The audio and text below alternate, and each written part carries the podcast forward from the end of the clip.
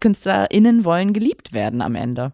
also ich glaube, vor allen Dingen braucht man auch so einen langen Atem. Also die Anfangszeit ist ja einfach gar nicht cool. Ja. Das gibt man sich ja. ja. eigentlich nicht freiwillig.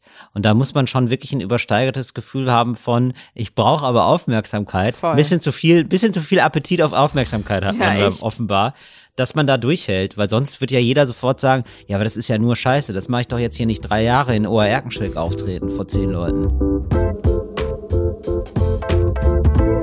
Willkommen im Hotel Matze, dem Interview-Podcast von Mit Vergnügen. Ich bin Matze Hiescher und ich treffe mich hier mit Menschen, die mich interessieren und versuche herauszufinden, wie die so ticken. Bevor ich die heutigen Gäste vorstelle, möchte ich euch zuerst den Werbepartner vorstellen. Mein heutiger Werbepartner ist die Coro Drogerie. Wenn ihr euch auffragt, wieso Lebensmittel in winzigsten Packungsgrößen abgefüllt werden und weshalb gute Qualität und faire Preise scheinbar unvereinbar sind, dann seid ihr bei Coro an der richtigen Adresse. Die fragen sich das nämlich auch und denken deshalb den Handel komplett neu. Coro hat es sich zur Aufgabe gemacht, haltbare Lebensmittel wie Superfoods, Trockenfrüchte, Nüsse und Snacks direkt vom Produzenten zum Verbraucher zu bringen und importieren deswegen hauptsächlich direkt. Neugier war schon immer die treibende Kraft jeden Fortschritts. Der zentrale Aspekt der Entwicklung von Koro ist daher die Suche nach neuen Produkten und Innovationen. Das mache ich auch immer, wenn ich auf Koro bin und diesmal habe ich mir zum Beispiel den Matcha-Tee von Koro bestellt. Und für euch, liebe Hörerinnen und Hörer, gibt es bei der nächsten Bestellung 5% Rabatt auf das gesamte Sortiment, wenn ihr den Code HOTEMATZE, das wird groß und zusammengeschrieben, eingebt. Der Link ist corodrogerie.de den packe ich aber natürlich auch in die Shownotes. Vielen herzlichen Dank an Chore Drogerie für die Werbepartnerschaft. Und nun zu meinen heutigen Gästen. Meine heutigen Gäste sind Ariana Barbori und Till Reiners. Sie sind größtenteils dadurch bekannt, dass sie Menschen zum Lachen bringen. Also mich auf jeden Fall, ansonsten auf der Bühne oder im Fernsehen. Die meisten kennen sie bestimmt aus ihrem Podcast Herrengedeck, Talk und Gast und Jokes. Und weil sie viel gemeinsam haben und auch gern miteinander reden, gibt es jetzt auch einen Podcast von den beiden, der nennt sich Endlich normale Leute. Daran besprechen sie alles Mögliche, was sie gerade beschäftigt. Ich war schon Fan, bevor es die erste Folge überhaupt gab. Als ich gehört habe, dass die beiden zusammen einen Podcast machen, wusste ich, das ist ein Match made in heaven und deswegen habe ich sie auch direkt zusammen hier eingeladen. Ich habe beide, und das werdet ihr auch gleich hören, als extrem schlagfertige Persönlichkeiten kennengelernt und wollte von ihnen wissen, wie sich die Privatpersonen von den Bühnenpersonen in ihnen unterscheiden, auf welche Weise sie Erfolg definieren und wann sie Grenzen setzen. Welche Ziele haben sie erreicht und was schwebt ihnen für die Zukunft noch vor?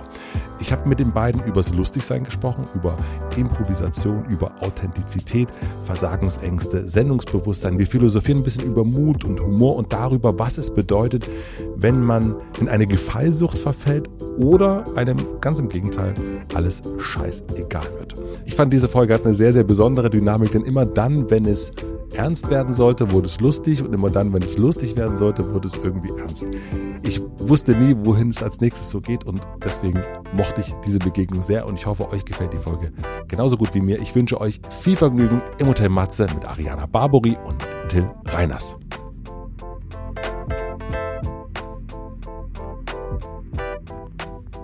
Fällt es euch schwer, miteinander ernst zu sein? Mir nicht. Ariana ein bisschen. Behaupte ich jetzt. Aber das ist ein allgemeines Problem bei mir, ehrlich gesagt. Ich glaube auch, ähm, jetzt wird es gleich richtig psychologisch, äh, hinter diesem alles mit so einer Ironie bestücken und über alles so eine Ironie rüberstülpen, hat ja auch immer sowas von sich schützen, glaube ich, zu tun. Und das fällt mir selber oft auf, dass wenn ich mit irgendjemandem spreche und es geht eigentlich um ein ernstes Thema, hau ich dahinter noch so ein, wann ist eigentlich die Beerdigung von deiner Oma? Ho, äh, die ist ja auch mittlerweile länger unter der Erde als drüber. Nee, aber das ist mir selber schon aufgefallen, dass es mir echt schwer fällt, auch so im privaten Ernst zu sein. Ich dachte eigentlich, bei dir ist es so, dass man, wenn man dich länger kennt, wirst du ernster und eigentlich ist dieses Lustige so eine Einstiegskiste bei dir. Nee, es ist schlimmer. Ich ertappe mich manchmal dabei, wenn ich mit Freunden privat irgendwo sitze und mich mit denen unterhalte und die erzählen was da muss ich mich richtig zurückhalten, den Gag nicht zu bringen, der mir gerade einfällt, weil ich denke, hey, jetzt komm mal runter. Ihr sitzt einfach hier und unterhaltet euch. Du musst jetzt nicht hier deine One-Liner loswerden. Und sind das Gags, weil du die Leute unterhalten willst oder warum machst du die dann? Gute Frage. Es ist wie ein Reflex bei mir tatsächlich, wie so ein Witzetourette. Mir fällt dann ein Gag dazu ein, der, der richtig gut passen würde, vom, auch vom Timing her einfach perfekt wäre. Und ich denke, es wäre eine Schande, den jetzt nicht zu bringen. Nee, das ist wirklich, das ist in, wie Instinkt. Und bist du lustiger spontan oder lustiger aufgeschrieben? Definitiv spontan. Das ist einer der Gründe, warum ich diese klassische Stand-up-Comedy nicht mehr mache oder im Moment nicht mache, die Till macht und die er, ich würde behaupten, bis zur Perfektion beherrscht und wofür ich ihn sehr bewundere.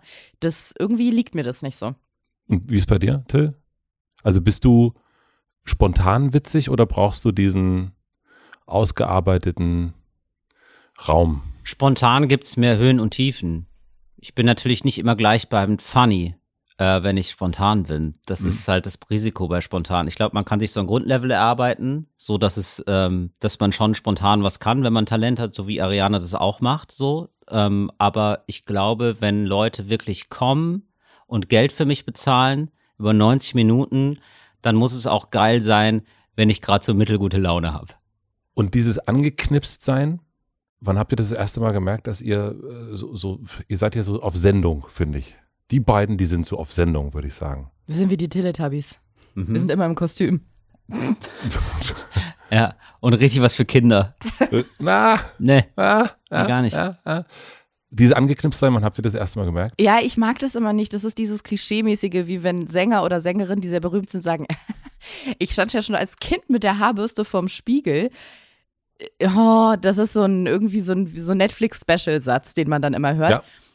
Ja, und dann kommen wir aber genau an den Punkt, wo ich sagen muss, es war schon in der Schule bei mir so. Ich hatte wirklich, mein Fokus lag nicht darauf, gut zu sein, zumindest nicht in der Grundschule, sondern die Leute zu unterhalten. Und ich habe mich immer gefreut, dass ich als Klassensprecherin gewählt wurde und im Theater die Hauptrolle spielen durfte. Und mir war das relativ egal, wenn ich dann in Biologie eher eine Vier hatte. So Hauptsache, alle sagen, Ariana ist die lustigste und um, die größte Ehre war für mich, dass im Abi-Jahrgangsbuch hinten stand, wer wird mal eine Late Night haben? Ariana irgendwie mit weitem Abstand auf Platz eins. Dachte ich so, okay, der Schnitt ist mir total egal.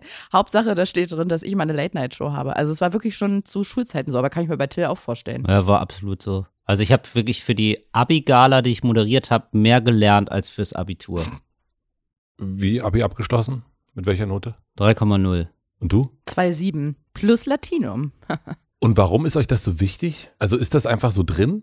Dieses auf einer Bühne stehen wollen? Ne, also das, also mir hätte niemand gesagt, äh, du machst irgendwie eine Late-Night-Show oder irgend sowas. Ich kenne meine Antwort, deswegen bin ich erstmal ganz gespannt auf Tills. Ja, du merkst irgendwann, ah, das kann ich besser als andere. Du kriegst sofort direkt ein Feedback. Du kriegst mehr Aufmerksamkeit. Du bist beliebter. Ja, geil. Sind lustige also, Menschen beliebter? Ja, also äh, ich würde sagen, zumindest Zumindest bis sie einen richtig kennenlernen, auf jeden Fall. so grundsätzlich bei allen Menschen.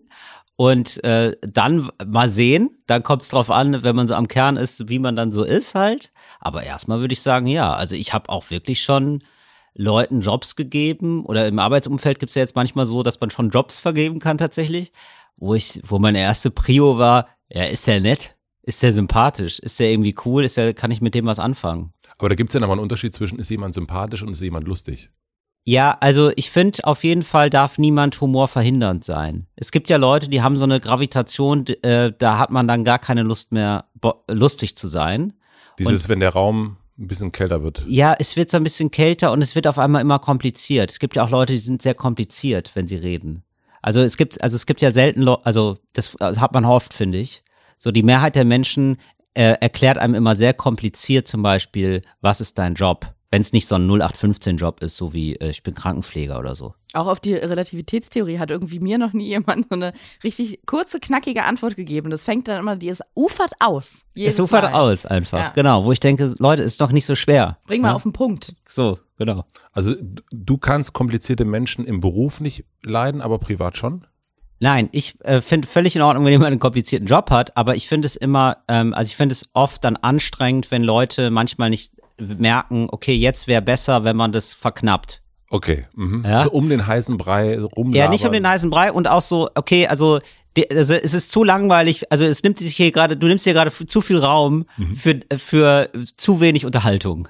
Also das ist ja jetzt nicht so, dass jetzt hier dieses äh, Produkt, was du da designst, dass es jetzt so crazy ist, dass wir da jetzt zwölf Minuten mit verbringen mussten, wie genau jetzt der neue Falz ist von dem Produkt. Aber bist du nicht derjenige, also wie ich dich zumindest bisher kenne, der dann auch dann auch relativ schnell einen Spruch macht? Ja. Ja.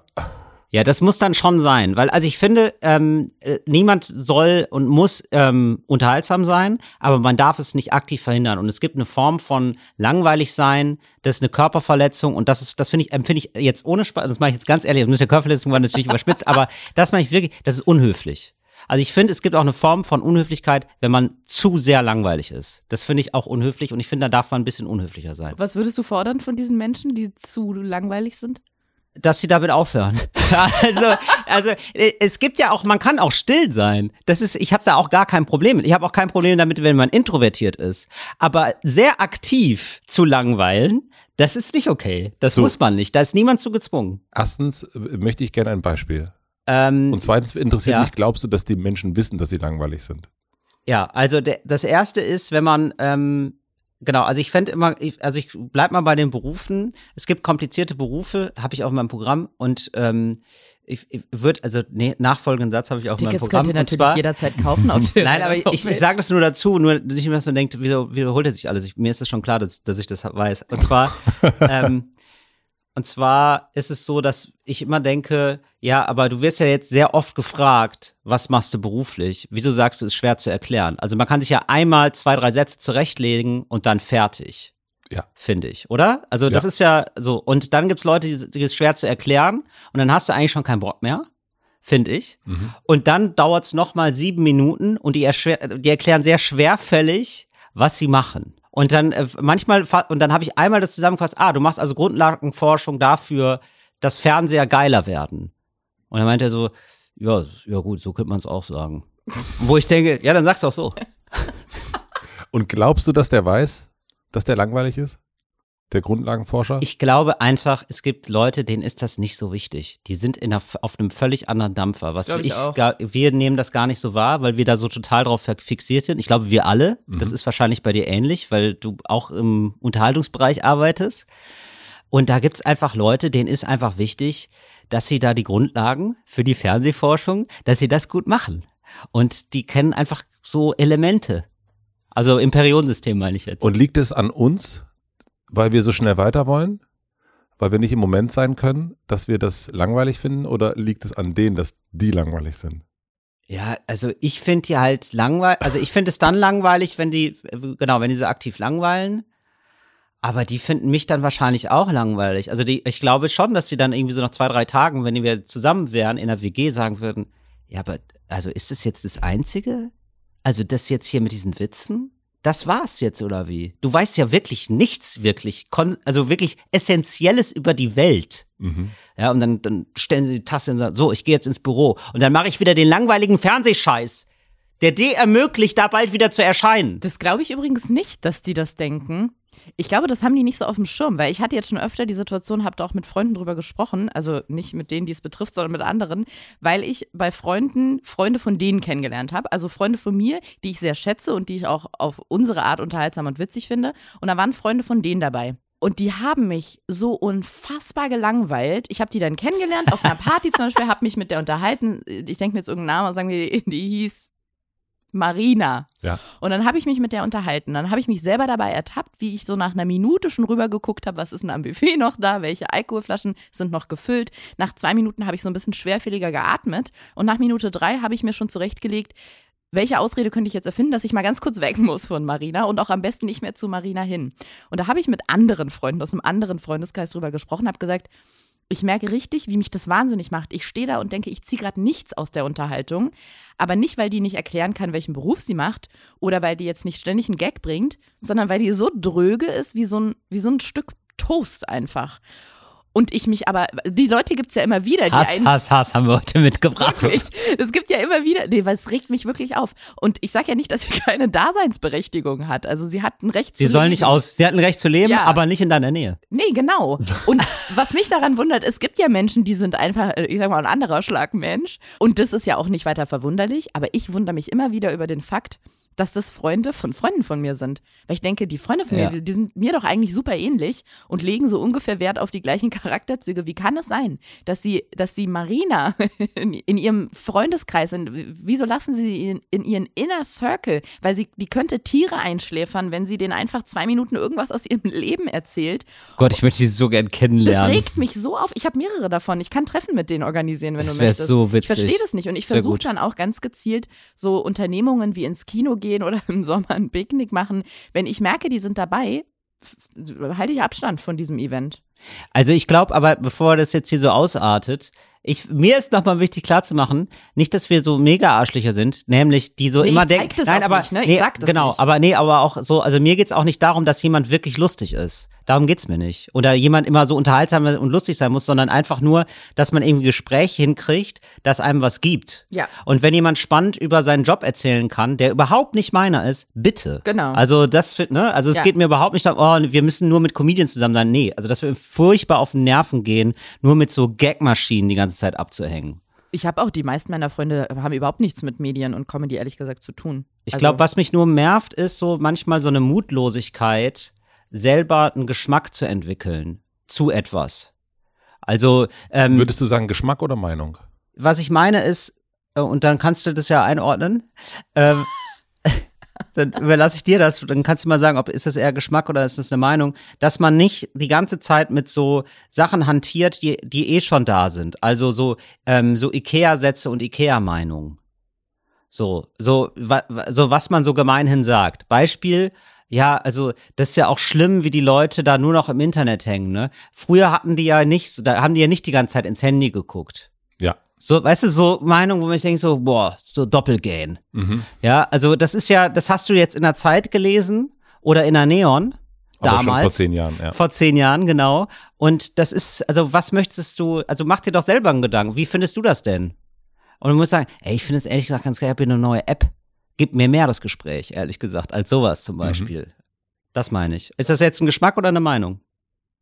Oh, es ist, es ist, ich würde sagen, weder das eine noch das andere. Ja, würde ich auch sagen. Aber so, dass man selber äh, irgendwie äh, sich sozusagen zur Welt verhält und nicht einfach nur irgendwelche Sätze, die gerade so auf Vorrat da sind, einfach nimmt und sich und damit dann das Gespräch vollstellt. Ich glaube aber, das ist im Grunde das, was du meinst, das, was mich dann bei diesen Personen stört. Da kommt nichts Eigenes aus der Person heraus. Wie du schon gesagt hast, Till, finde ich auch, eine Person kann einen total langweiligen Job haben, also der mich an sich nicht interessiert. Aber wenn die sagt, wenn die mir einfach, wenn, also die als die Person mir darüber was erzählt und ich merke, die hat da irgendeine Leidenschaft, oder selbst wenn sie keine Leidenschaft dabei hat und mir sagt, warum sie ihre äh, KollegInnen nicht mag, dann ist es das. Aber dass da, dass ich das, ich habe oft bei Menschen, und das fasst es, glaube ich, am besten zusammen, das Gefühl, ich will die schütteln, damit die mal wach werden, damit die mal da sind und nicht wie, wie in der Matrix da in so einer Kapsel liegen, die jemand aufgerichtet hat und die mir da irgendwie wa- was erzählen. Und wenn jemand so wach ist, also nicht wach im Sinne von nicht schlafen, sondern wirklich, ja, so im übertragenen Sinne wach, dann kann ich mit dem Menschen auch was anfangen. Aber wenn das ist wie so ein, ja, wie so eine wabbelige Scheibe Brot irgendwie, wo ich denke, ich habe aus den letzten fünf Minuten einfach gar nichts ziehen können. Und wenn wir uns übers Wetter unterhalten hätten, aber auf eine interessante Art, dass ich sage, ja, schade, dass es regnet. Ich wäre jetzt eigentlich ähm, auf Fuerteventura, ich wollte auch den Corona-Test fälschen, dass er negativ ist. Und wenn's, also es war jetzt ein echt schlechtes Beispiel, aber wir können auch War übers gut. Wetter interessant reden. Hauptsache, da kommt was rüber irgendwie. Und sagen euch Leute, boah, könnt ihr mal ein bisschen zurückfahren? Könnt ihr mal ein bisschen zurückhalten? Ihr seid ganz schön anstrengend. Also mir sagen das Leute nicht, aber ich kann es ehrlich gesagt mir vorstellen, dass es Leute denken und ich finde es völlig nachvollziehbar und völlig in Ordnung. Also wenn ich Leuten zu viel bin, denke ich mir so, ja, es müssen auch nicht alle laut sein und wenn jemand mit mir nichts anfangen kann, verstehe ich. Also ganz selten. Ich bin aber auch mal, also bei Freunden bin ich meistens mittlerweile nicht mehr so aufgedreht, so wie früher. Und wenn, dann sagt mir das meistens ein Freund, aber dann sagt er mir das auch, weil er, glaube ich, dann so auch ein bisschen Angst hat, da nicht so mitzugehen. Also der ist lieber, der ist lieber ernst, Mhm. der ist lieber ernst unterhaltsam sozusagen und ist dann und kann ihm dann nicht so lange so viel abgewinnen, wenn ich dann abgecke sozusagen. Und warum ist es bei dir weniger geworden? Weil du jetzt äh, genügend Ventile hast? Ja. Und früher hattest du die einfach nicht. Ja, es, also mir reicht es wirklich beruflich. Ich muss das nicht noch privat die ganze Zeit machen. Also es ist wirklich, es hat sich ein bisschen professionalisiert sozusagen. Das ist wirklich so, ja. Als wir uns kennengelernt, das war in der, im, Hotel in Köln, Ja. im Savoy. Ja. Und da ist mir nämlich aufgefallen, dass du mit Abstand an dem Tisch der ruhigste warst. Du warst total zurückhaltend und das fand ich interessant. Erst als wir dann draußen eine geraucht haben, Ja. dann bist du lockerer geworden. Aber bist, du- warst lange, warst du eigentlich total äh, zurückhaltend. Das fand ich irgendwie, dachte ich so, hey, so kenne ich das gar nicht, wenn ich den irgendwo sehe. Ich will mein Geld zurück. Ich will mein Geld zurück. Ich bin doch jetzt extra hier im Savoy. Warum redet der so wenig? Ja, privat ist das auch eher so, würde ich sagen. Und gibt's dann auch wiederum den Moment, dass Leute sagen, ja, aber du bist doch sonst immer so lustig. Ja. Aber das gibt's nur bei Leuten, die ich nicht so gerne mag, wahrscheinlich. Gut, Also dass ich das sonst, nicht gesagt habe. nein, also ist, ja, ich glaube nicht, dass du jemand bist, der das sowas sagt. Nee, wäre ich auch nicht. Nee. Nee, also, Also ich finde es ja dann total eher interessant. Ja, Ja. also nee, äh, nee, und dieses so, ja, sei mal lustig und so, dann sage ich halt immer so, nee, ich bin gerade nicht im Dienst. Also, Ich habe heute einen Tag Urlaub genommen. Ich habe ja, heute einen Tag Urlaub ist kein vom- vom- Urlaub. Mein Arzt hat mich krank geschrieben. Nee, aber da kann ich es mir herausnehmen, dass ich es nicht sein muss. Mhm. Und äh, ich weiß ja, dass ich das sein kann. Mhm. Auch unter professionellen Bedingungen, unter Humorindustriebedingungen. Aber ich muss es halt nicht sein und dann ist das entspannt mich total, wenn ich es nicht machen muss. So. Wobei wir es vielleicht auch unterschiedlich definieren, weil dieses mit äh, ständig oder in Anführungsstrichen privat ständig Gags raushauen und irgendwie aufgedreht sein, da habe ich gar nicht das Bild von, ich stehe dann die ganze Zeit vor meinen Freunden und unterhalte irgendwie zehn Leute mit meiner Schreierei, sondern ich meine so ein Gespräch, wie wir es haben. Das ist ja auch, wir unterhalten uns auch über Themen ein bisschen tiefgründiger und ernster und müssen jetzt nicht einen nach dem nächsten raushauen und klatschen uns die ganze Zeit auf den Schenkel. Aber zwischendurch lacht man halt auch und Ja. rei reißt man einen Gag und genau das meine ich. Das ist jetzt, ich meinte nicht, dass ich ein Comedy-Programm zu Hause in meinem Wohnzimmer gebe und eigentlich hatte ich nur Freunde zum Essen eingeladen, Ja. sondern genau so. Man unterhält sich ernst, aber zwischendurch rutscht da halt auch mal, rutscht auch mal ein kleiner, kleiner Witz raus. So. Bei dir ist es ja so, du sitzt, so wie ich das verstanden habe zumindest, du sitzt zu Hause und schreibst ein Programm. Ähm, ich sitze zu Hause und ähm, um 6 Uhr fange ich an, was zu schreiben, was ich um 8 Uhr ausprobiere bei einer offenen Bühne in Berlin, wo ich sieben Minuten Zeit habe. Und das nehme ich auf Mhm. und wa was dabei rauskommt. Und äh, dann versuche ich das zu, verdi äh, zu verdichten und zu verlängern im stetigen Wechsel ähm, zu einem Programm, das 90 Minuten hat. Und bei dir ist es eigentlich nicht mehr so, sondern du bist in den Momenten. Also du bist jetzt hier und machst einen Witz über äh, Oraltest von äh, Geschlechtskrankheiten. Nur bei Till mache ich das. Also Nur das ist sehr personenbezogen. Ja, Mhm. aber wenn ihr jetzt zum Beispiel in eurem Podcast, ist es alles, was da rauskommt, kommt in dem Moment raus oder sitzt du auch da und überlegst dir Sachen und, und hast die sozusagen ein bisschen parat? Nee, das sowieso. Im Podcast ist es ja, ähm, das ist so, äh, das, das Gebiet schlechthin, würde ich sagen, wo man improvisiert und die Geschichte erst in dem Moment erzählt. Also da übe ich jetzt nicht vorher im Bad, wie ich das Till erzähle, weil es lebt ja auch viel davon, wie der andere dann darauf interagiert oder reagiert. Und dann kommt man auf einmal von dieser eigentlichen Geschichte, die man erzählen will, auf eine ganz andere. Das kannst nicht richtig vorplanen. Aber auch äh, in, auf anderen Kanälen, also Bühne, Fernsehen, andere Arten von Sendungen, habe ich mich ein bisschen hinverlagert zu diesem Spontanen und mache weniger das, dass ich mir, so wie Till gerade gesagt hat, mich hinsetze und mir 20 Minuten Programm überlege und die dann irgendwo vortrage, weil ich auch glaube, ich bin da nicht gut drin. In diesem, vielleicht ist es ein Mix aus in diesem Vortragen von etwas, wovon ich schon weiß, was gleich passiert, und in dem Vorbereiten dessen, im Vorbereiten dieses Textes. Und ich kann es total nachvollziehen und glaube ich, da, dass ich das auch könnte, mich zu verbessern und Dinge vor Publikum auszuprobieren und dann zu merken, okay, da hat jetzt kaum jemand gelacht, denn da muss ich mal vielleicht nochmal dran feilen oder den fanden sie richtig gut, vielleicht kann ich den noch ein bisschen ausbauen. Aber die, dieses grundsätzliche Konzept von, ich überlege mir das vorher, schreibe mir das auf, versuche das so ein bisschen zu verinnerlichen und trage das dann vor, das liegt mir nicht, weil ich glaube, das ist nicht das Beste, was ich kann. Aber du dachtest, dass, dass das so sein könnte, oder? Also du hast ja lange quasi, wenn man so gehört, wenn du gefragt worden bist, was du bist, hast du lange gesagt, Comedian und Moderatorin. Das mache ich auch immer noch. Und ich sehe das auch immer noch so, weil ich finde, Comedian und Comedian heißt nicht, dass du Stand-up-Comedy machst, dass du dir vorher was aufschreibst und das dann vorträgst. Ich finde, Comedy hat mittlerweile, es gibt ganz viele verschiedene Arten von Comedy und auch, wo du die ausübst sozusagen. Und bist du dann, wenn du einen Podcast machst, bist du dann quasi Comedian in dem Moment und die Bühne ist dann der, der Podcast? Das kommt auf den Podcast an, aber der, den Till und wir machen, würde ich sagen, da sind wir eher Comedians, als dass wir Moderatoren sind. Ja, würde ich auch sagen.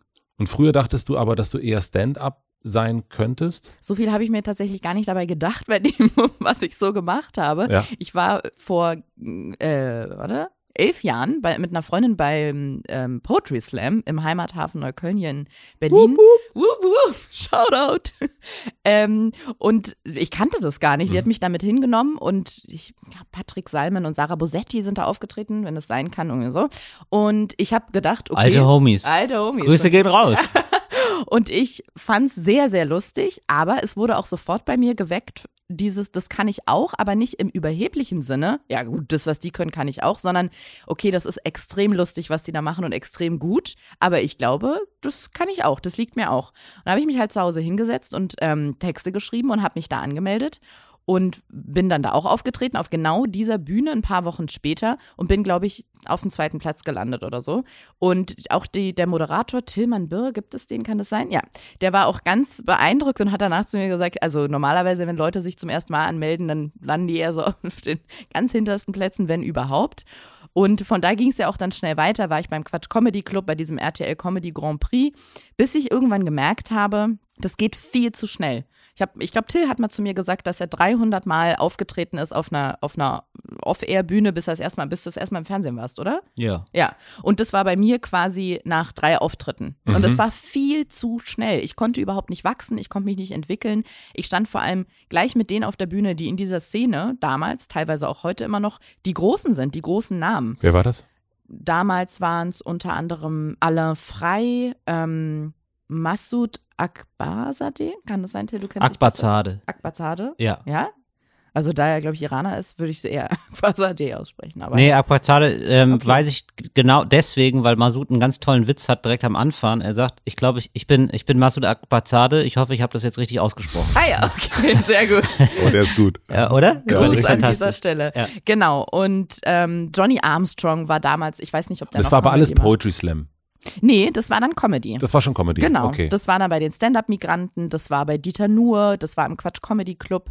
Und ich hatte, glaube ich, zwei Texte und ich konnte auch nichts anderes machen, als immer wieder diese zwei Texte zu nehmen, weil ich auch gar keine Zeit hatte, was nächstes es ging zu so schreiben. Ab. Es ging so ab. Ja, nee, wirklich. Aha. Aber ich würde, ich sag ja da immer wieder als Warnhinweis auf der Gebrauchsanweisung dazu, nicht weil ich so unfassbar gut war, sondern weil die Leute auch damals händeringend nach Newcomern gesucht haben, nach Frauen und nach Menschen mit Migrationshintergrund. Und ich war die Power. Ist ja immer noch so. Ich ist hab, ja immer noch ja, so. Also, aber ja. damals fing das an, würde ich sagen. Mhm. Und die haben, und ich habe alles drei vereint. Ich war neu, ich war ein frisches Gesicht, wie man sagt. Ich war eine Frau und ich hatte Migrationshintergrund. Warst du damals schon im Radio auch? Ja, da habe ich meine Ausbildung im Radio gerade beendet gehabt und war dann Redakteurin beim Fernsehen. Genau, und da fing das dann an. Was hat dich auf diese Abi-Bühne gebracht? Also, dass du da in, in, in, deiner Schule. Ja, ich bin da vorgeschlagen worden. Das ist ja, das, das kann ja wahrscheinlich, der Till kann das wahrscheinlich. Dann. Okay. Ja, und dann, ja, das würde ich dann machen. Und dann habe ich mich da total reingehängt. Für diese Rede Nee, Oder? es war so eine ganze Moderation mhm. mit so Zwischenmoderationen und Reden und die sollten dann lustig sein und so, ja. Und du hast dann auch wieder da zu Hause gesessen zwischen sechs und äh, um sechs Uhr und hast anfang, angefangen aufzuschreiben? Nee, oder? ich habe da, da war ich richtig nervös, weil das hatte ich ja noch nie gemacht so. Und da habe ich mir gedacht, wie würde ich denn wollen, dass einer das moderiert? Also eigentlich die beste, also immer die simpelste und beste Herangehensweise, glaube ich, an mhm. Sachen. Ja, und dann habe ich das wirklich zu Hause im, im Kinderzimmer geübt, tagelang. Also vorm Spiegel auch? Nee, also vom Spiegel war mir nicht wichtig, ich wollte, aber ich habe das gesagt. Und hast du es gut hingekriegt? Texte, ja, es war, lief super. Du hast aber ganz lang, was ich gelesen habe, mit Lampenfieber zu tun gehabt. Also, dass du richtig nervös warst und hast auch ein, ja. ein kleines Stück sozusagen in deinem Programm dazu drin. Ja. Ähm, wann hörte das auf und warum warst du so nervös? Und warum hast du es trotzdem weitergemacht? Ähm, weil ich Angst hatte, dass ich versage. Also es ist ja krass, wenn du einfach äh, weißt, jetzt kommen hier 200 Leute und ich kann den allen den Abend versauen. Also es ist ja wirklich so. Also es ist ja jetzt gleich habe ich einen Auftritt, ja. da, so und äh, da sind dann wegen Corona 120 Leute und, de, da, und die haben sich Babysitter geholt und so wahrscheinlich teilweise. Also nicht so, sonst wäre es richtig komisch. so, und die haben auf jeden Fall diesen Abend geplant, lange geplant. Die haben vorher, die haben seit sechs Monaten haben die Karten, die freuen sich richtig doll auf diesen Abend. Und dann ist es dann auf einmal, vergesse ich was oder so. Oder bin ich gut oder so. Das wäre nicht furchtbar natürlich. Das ist und aber wenn du dir, so. Und genau, und wenn du dir das alles, ja, aber auch wenn es 40 sind, ist ja auch scheiße. Wenn es 40 Leute sind. Oder wenn es auch nur 20, wenn ich nur 20 Leuten den Abend versaue, ist ja trotzdem also scheiße. Das heißt, du hast das immer noch diese Versagensangst? Nee, habe ich nicht mehr so. Also, okay. aber ich, ich, das ist jetzt weiter weg. Mhm. So, aber weil das jetzt schon so oft gut gegangen ist, wie wenn man oft mit dem Flugzeug fliegt, da denkt man halt auch so, ja gut, aber es wird ja wahrscheinlich dann so sein wie die letzten 800 Male. So, aber ähm, am Anfang total. Du weißt ja noch nicht, ob man, ob du das immer abrufen kannst. Du hast ja quasi gleich beim ersten Mal auf der Bühne so ein Erfolgserlebnis gehabt. Mhm. Wie war das dann bei dir, als du zum ersten Mal raus bist? Also jetzt mal nicht mehr Abi gemacht, sondern irgendwie, was waren so deine ersten? Ich würde sagen, das erste war auch ein Poetry Slam. Und ähm, da bin ich äh, ausgeschieden sehr schnell. Mhm. Da war ich letzter. Buh. Oh Gott. Genau. Aber das war dann, da habe ich gemerkt, ah ja, die Textart ist falsch. Aber ich probiere es nochmal mit einer anderen und dann habe ich auch gewonnen. Dann mhm. direkt so den zweiten. Und hattet ihr Vorbilder oder sowas für diesen Bereich schon? Also gab es das also ich bin ja voll mit so RTL Samstagnacht und sowas aufgewachsen. Harpe Kerkeling war für mich, ähm, das waren so für mich die, ja, die doofen. Harpe Kerkeling fand ich super und äh, Josef Hader. Mhm. Das ist, zwischen diesen Polen bewege ich mich.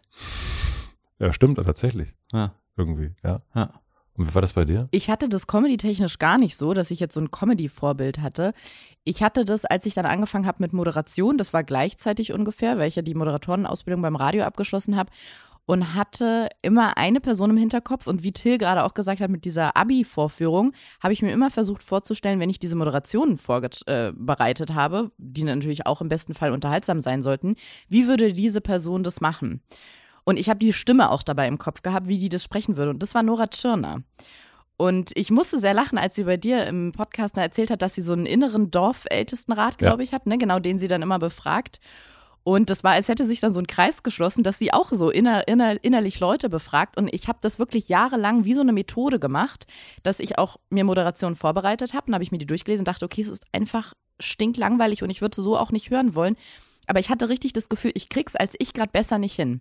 Und dann habe ich nochmal mit dem mit dem imaginären Blick von Nora Tschirner mir das angeguckt und mir richtig vorgestellt, mit ihrer Stimme, wie sie das sprechen würde, und habe das so umgeschrieben oder so umvorbereitet, dass es mir am Ende wirklich vorkam, ich hätte von ihr was übernommen. Und ich habe aber selbst beim Moderieren mir vorgestellt, ich wäre jetzt sie. Und das hat mir tatsächlich auch die Aufregung ein Stück weit genommen, weil sie aus ähm, in meinen Augen natürlich in ihr wird es wahrscheinlich auch anders ausgesehen haben, aber für mich überall, wo die ist, macht sie das mit so einem Selbstverständnis und mit so einer Coolness, ohne aufdringlich witzig zu sein, dass sie mich das total beruhigt hat, weil ich mir immer vorgestellt habe, wenn ich jetzt Nora Turner wäre, dann würde ich sagen, ja, gib mal her, ja, mach ich dir schnell, krieg schon witzig hin. Was haben wir jetzt Werbung? Ja, moderiere ich dir an, okay, und los. Und damit ging's. Ach, cool. Das macht ja Christian Ulm so, wenn er mhm. Jerks schneidet. Dass er Stellt sich, er sich Nora Turner vor. Naja. nee, der äh, hat erzählt, dass er sich äh, sozusagen hinsetzt, weil er das ja alles im Grunde selber macht. Er schreibt das und Regie und so weiter. Dann setzt er sich hin und sagt so, wie würde das jetzt Stuckrad-Barre finden? Ich gucke mir das jetzt mal aus den Augen von Stuckrad-Barre an. Und dann wechselt er und jetzt gucke ich mir das mal aus der Sicht meiner Mutter an. Und, so guckt er, so kriegt er quasi. Und immer wenn die Mutter unzufrieden ist, sagt er, ja, dann ist gut so. ja, wahrscheinlich. Ja. Deswegen ist man, glaube ich, auch so verletzlich oder verletzbarer, wenn man ähm, irgendwo spontan agiert, wenn man irgendwo zu Gast ist, wo man in dem Moment ja, spontan reagieren muss und improvisieren muss, weil man, das kriegt man eigentlich nicht hin. Also da muss man schon sehr abgewichst sein und sehr, sehr professionell und sehr trainiert darauf, in einem Moment, wo du, wo dein spontanes Ich gefragt ist, als jemand anders zu reagieren. Und ich glaube, dass man in dem Moment dann am verletzlichsten ist, weil wenn du, du sitzt bei jemandem zu Gast, bist in der Late-Night-Sendung, sitzt auf dem Sofa und interagierst mit dieser Person, also mit dem Host oder der Hostin und ihr habt so ein Gespräch, wo du weißt, darum geht's, da geht es jetzt darum, dich zu präsentieren, möglichst lustig das ist echt schwierig, dann in dem Moment sich vorzustellen, man ist diese andere Person, die man da so bewundert. Also schwieriger, ah, ja. würde ich behaupten. Mhm. Da, da kommt, rutscht man sehr schnell rein, man selbst zu sein, was überhaupt nicht schlimm ist. Aber dann ist man natürlich, wenn man dann angegriffen wird, wird wirklich so der innerste Kern von einem angegriffen, weil man da so die, die 99 Prozent Wahrheit von sich präsentiert. Seit wann seid ihr ihr selbst in der Öffentlichkeit? Bin ich nie. Nee? Nee. Also, nee. Das ist ja, also, das ist ja auch klar. Also ich bin, also ich bin das schon zu einem gewissen Grad, so zu 90 Prozent oder so.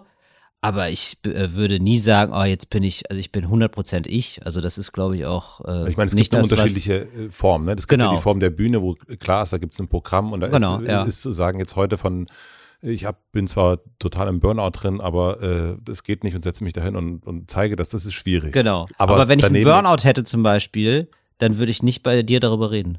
Ja. Sowas zum Beispiel. Das würde ich nicht machen. Mhm. So, ähm, ja. Aber so, ich bin jetzt nicht, also, also ich, ich denke jetzt nicht, oh, ich bin ja die Figur oder spiele mich oder so, das nicht. Aber es gibt so bis zu, also es gibt nur 90 Prozent von mir oder nur 85 Prozent von mir. Das ist Öffentlichkeit. Und jetzt so 15 Prozent würde ich nie öffentlich zeigen. Warum? Ich finde es unprofessionell. Ich finde, also das kann ich, also da mit der Reaktion kann ich nicht umgehen. Ich finde, das verletzt einen selber. Das tut einem nicht gut. Und ähm, da gibt es ganz wenig Menschen, die das auch wirklich können und aushalten. Und oft hat es was damit zu tun, dass die selber sich nicht so ganz gut kennen und Grenzen abstecken können. Wer ist das?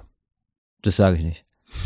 Aber ich also, hier und hör dich. aber nein, ach nein, Ariana ist es auch gar nicht. So, nee, nee. Aber ähm, da gibt's ein paar, die, die hast du auch schon erlebt, die hast du auch im Podcast gehabt.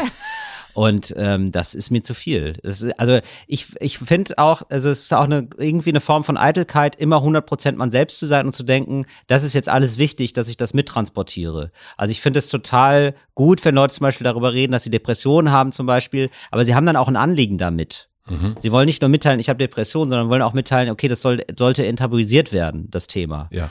Und dann kann ich das nachvollziehen. Aber ähm, ich muss jetzt nicht so mein Innerstes nach außen kehren, nur um zu sagen, und das ist, Till Rein, das ist der Diebe Till Reiners hier.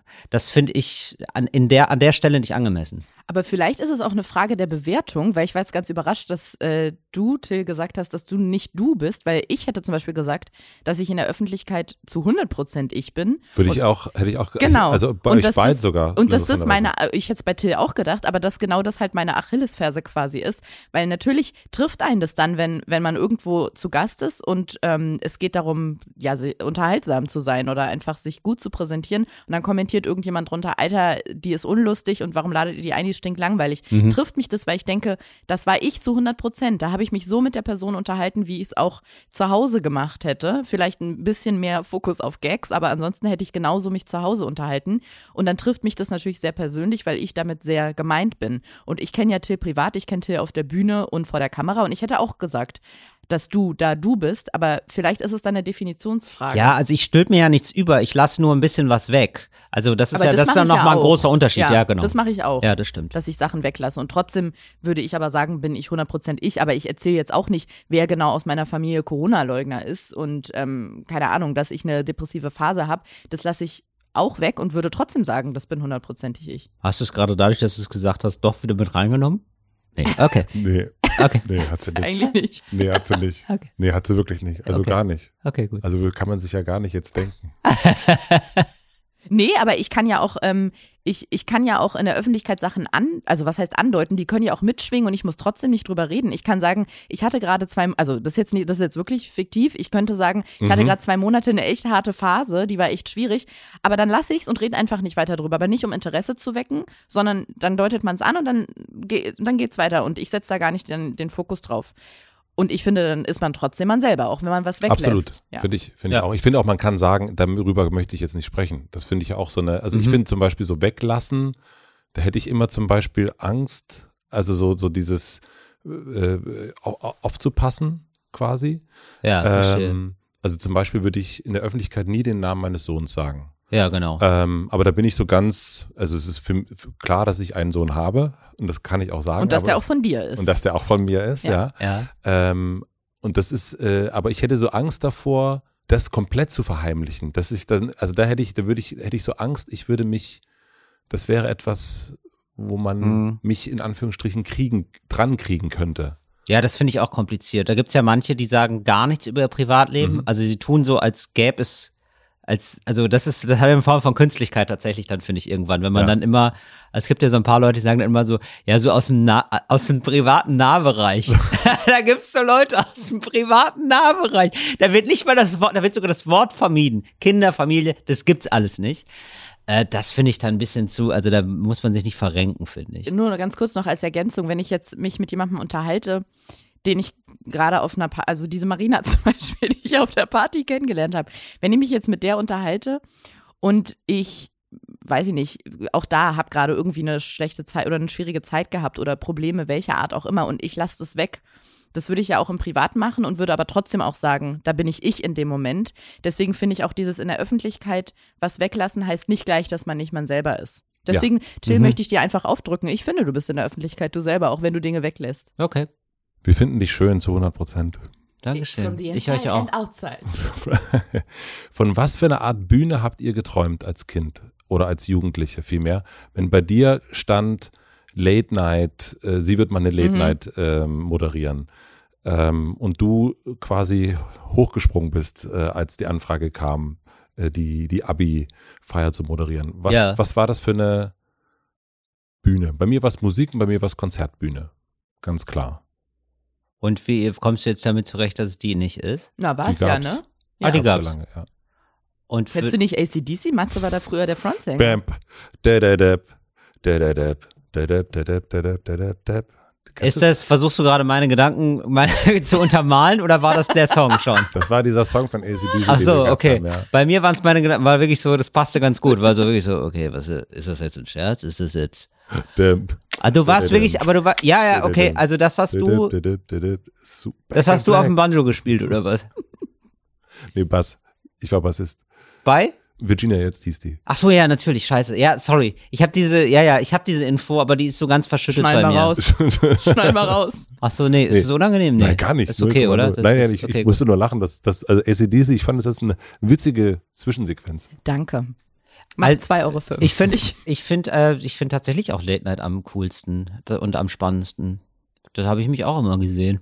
Also wenn es das irgendwann nochmal wird mit der Late Night, würde ich mich mega freuen, aber das ist ja jetzt schon ein unfassbares Geschenk. Also da sind ja Leute, das ist voll. Ich habe diese Fernsehsendung jetzt, die so ein bisschen, fast so ein bisschen late nightig ist. Mhm. Ja, alles super. Dieses Fernsehding, ich habe so das Gefühl, dass wir, also ich bin jetzt 42, ihr seid Mitte 30, wie alt ja. seid ihr? 35? Anfang 30. hey, äh, Mitte 30 finde ich, ist man ab 35. Bin ich noch nicht. Ende. ja, ich bin 36. Ich habe ja Felix Lobrecht hier interviewt, der quasi Kollege ist. Ja. Ähm, und für den ist so Fernsehen komplett Latte. Und ich habe so das Gefühl, dass in unserer Generation eigentlich die letzte Generation ist, der Fernsehen überhaupt noch irgendwas bedeutet. Wobei es eigentlich, wir ja schon wissen, keine Ahnung, der Podcast wird eigentlich von mehr Leuten gehört, als, als das irgendwie im Fernsehen gesehen wird. Ja. Warum ist das, spielt das noch so eine Rolle? Ich meine oft, das hat was damit zu tun, dass man die Eltern beeindrucken will. Das weiß ich gar nicht mit den Eltern, aber ich glaube einfach, weil wir damit aufgewachsen sind. Tommy Schmidt hatte mal geschrieben, dass wenn er 600.000 Follower bei Instagram hat, interessiert es niemanden. Aber wenn er eine Sendung bei ähm, Neo, ist die bei Neo, glaube ich, ja, ne? Wenn er die da bekommt mit viel weniger Zuschauern am Anfang, dann kriegt er gleich in der FAZ eine ganze Seite. Das heißt, Fernsehen hat immer noch einen ganz anderen Stellenwert und das würde ich auch sagen. Ich glaube aber auch, dass es was ist, was sich langsam ausschleicht. Aber wir sind halt damit noch groß geworden, so wie jetzt die jüngere Generation irgendwie schon einen Instagram-Account hat mit elf, einen eigenen. Mhm. Ähm, ist es, glaube ich, einfach das, womit man selber geprägt ist. Und mir persönlich ist Fernsehen auch nicht egal. Also es ist jetzt nicht so, dass ich sage, ja, ich mache mein Ding auf Instagram, stehe ab und zu auf einer, auf einer echten Bühne quasi und das reicht mir. Also Fernsehen ist auch immer noch so ein ein Segen für mich. Thorsten Sträter hat das, glaube ich, mir gesagt. Thorsten Sträter hat das mal gesagt mit, ich weiß gar nicht, ob das jetzt so eine, also der hat gesagt, dass er Fernsehen macht, also er macht es ja nicht mehr dafür, sozusagen, dass die Hallen voll werden. Ja. Sondern irgendwie so ein bisschen auch für sich. Und ich glaube sogar, ich weiß nicht, ob er gesagt hat, für seine Eltern, will ich nichts Falsches sagen, weil die vielleicht tot sind oder so, keine Ahnung. Thorsten Schräder ist jetzt auch ein bisschen älter. Aber genau, das haben viele, glaube ich, wirklich, um die Eltern zu beeindrucken. Bei mir ist es nicht so, sondern weil ich so dieses Ding habe, tatsächlich noch dieses, irgendwie dieses gesteckte Ziel von Late Night. Und dann ist das ja so ein Weg dahin. Und ich finde aber auch, mal fernab von Felix Lobrecht, da ist noch mal eine andere Nummer. Ähm, ganz viele YouTuber sehen sich da immer noch danach, weil das irgendwie sowas ist wie ein Qualitätssiegel. Also da gibt's auf jeden Fall, das muss gar nicht heißen, dass es gut ist, aber da gibt's Leute, die entscheiden. Und die entscheiden, ja, das ist gut genug, dass das in Fernsehen darf. Das heißt nicht, dass die Maßstäbe die richtigen sind, aber das heißt trotzdem, ah, da gibt's was, das kriegt man nicht einfach so. So wie bei mhm. YouTube. Ähm, da Oder will ich hin. Also mhm. das ist selbst bei, bei YouTubern, wo ich denke, ja, ihr seid doch, also ihr seid doch, es ist doch super geil, was ihr da macht. Wieso bleibt ihr nicht da? Ja, aber nein, dann ist es manchmal die kleine Sendung beim SWR, die irgendwie denen wichtig ist. Selbst und wenn bei, bei YouTube den drei Millionen Leute zugeguckt genau, haben. Ne? Ja. Genau, und bei, ich glaube zum Beispiel bei Felix ist es so, da hat es dann irgendwann auch so eine Größe erreicht, die dann zu einer Qualität wird. Ja. Also, ne, da ist es dann so groß, dass es dann wieder, das öffnet dann dir auch wieder Tür und Tor. Und dann kannst du dir aussuchen, wo du eingeladen würdest beim Fernsehen. Das ist voll interessant, dass er also genau diesen Bereich Podcast oder YouTube oder Instagram, also all die Kanäle, die sozusagen bespielt werden, sind ja Kanäle, die keine äh, Gatekeeper mehr haben. Da entscheidet ja niemand genau. sozusagen. Und dann gibt es aber dennoch wieder von diesen Menschen diese Sehnsucht nach, ich will schon so einen fiesen Senderchef haben, der dann irgendwie mich absetzt und sagt, es haben zu wenig Leute geguckt. Das ja, ist genau. doch total absurd eigentlich. Ey, aber es ist wie, wir haben gerade darüber geredet, dass bei dir in der Firma mhm.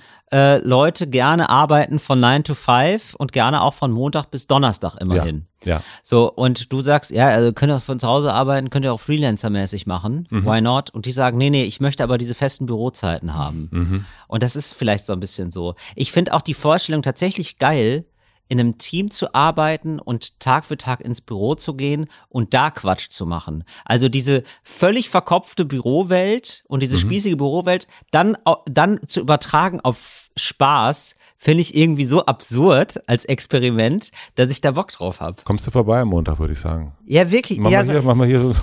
Ja, und dann da, muss, muss, muss aber, nee, also jetzt, also es müsste dann schon was rauskommen auch. Also es müsste dann schon auch eine Sendung sein. Aber das finde ich irgendwie ganz geil. So immer, immer wieder eins. Und jetzt gerade über die Corona-Zeit, muss ich sagen, habe ich schon gedacht, so, ah ja, das ist ja dann schon nochmal die, die äh, sichere Variante hier. Ich muss aber noch was ergänzen oder vielleicht sogar auch ein bisschen widersprechen, weil ich finde, Fernsehen und eine Fernsehsendung haben ist gar nicht mal nur dieses im Fernsehen stattfinden und irgendjemand beeindrucken wollen, sondern da geht es ja auch noch ein bisschen um mehr. Also wenn ich jetzt bei Instagram, ich habe eine lustige Idee, will die bei Instagram umsetzen, da habe ich vielleicht noch eine Freundin, die mir so ein Ringlicht hält und ein, so ein Tripod, wo ich das Handy draufstellen kann, dann habe ich ein Stativ. Wenn du beim Fernsehen eine Sendung hast, dann hast du eine Redaktion, du hast Kameraleute, du hast jemanden vom Ton, der äh, das professionell oder sie professionell macht, der äh, oder dessen Job das ist oder deren Job das ist. Okay, da kann, kann ich nie mit weitermachen, sonst kann ich keine Sätze mehr beenden.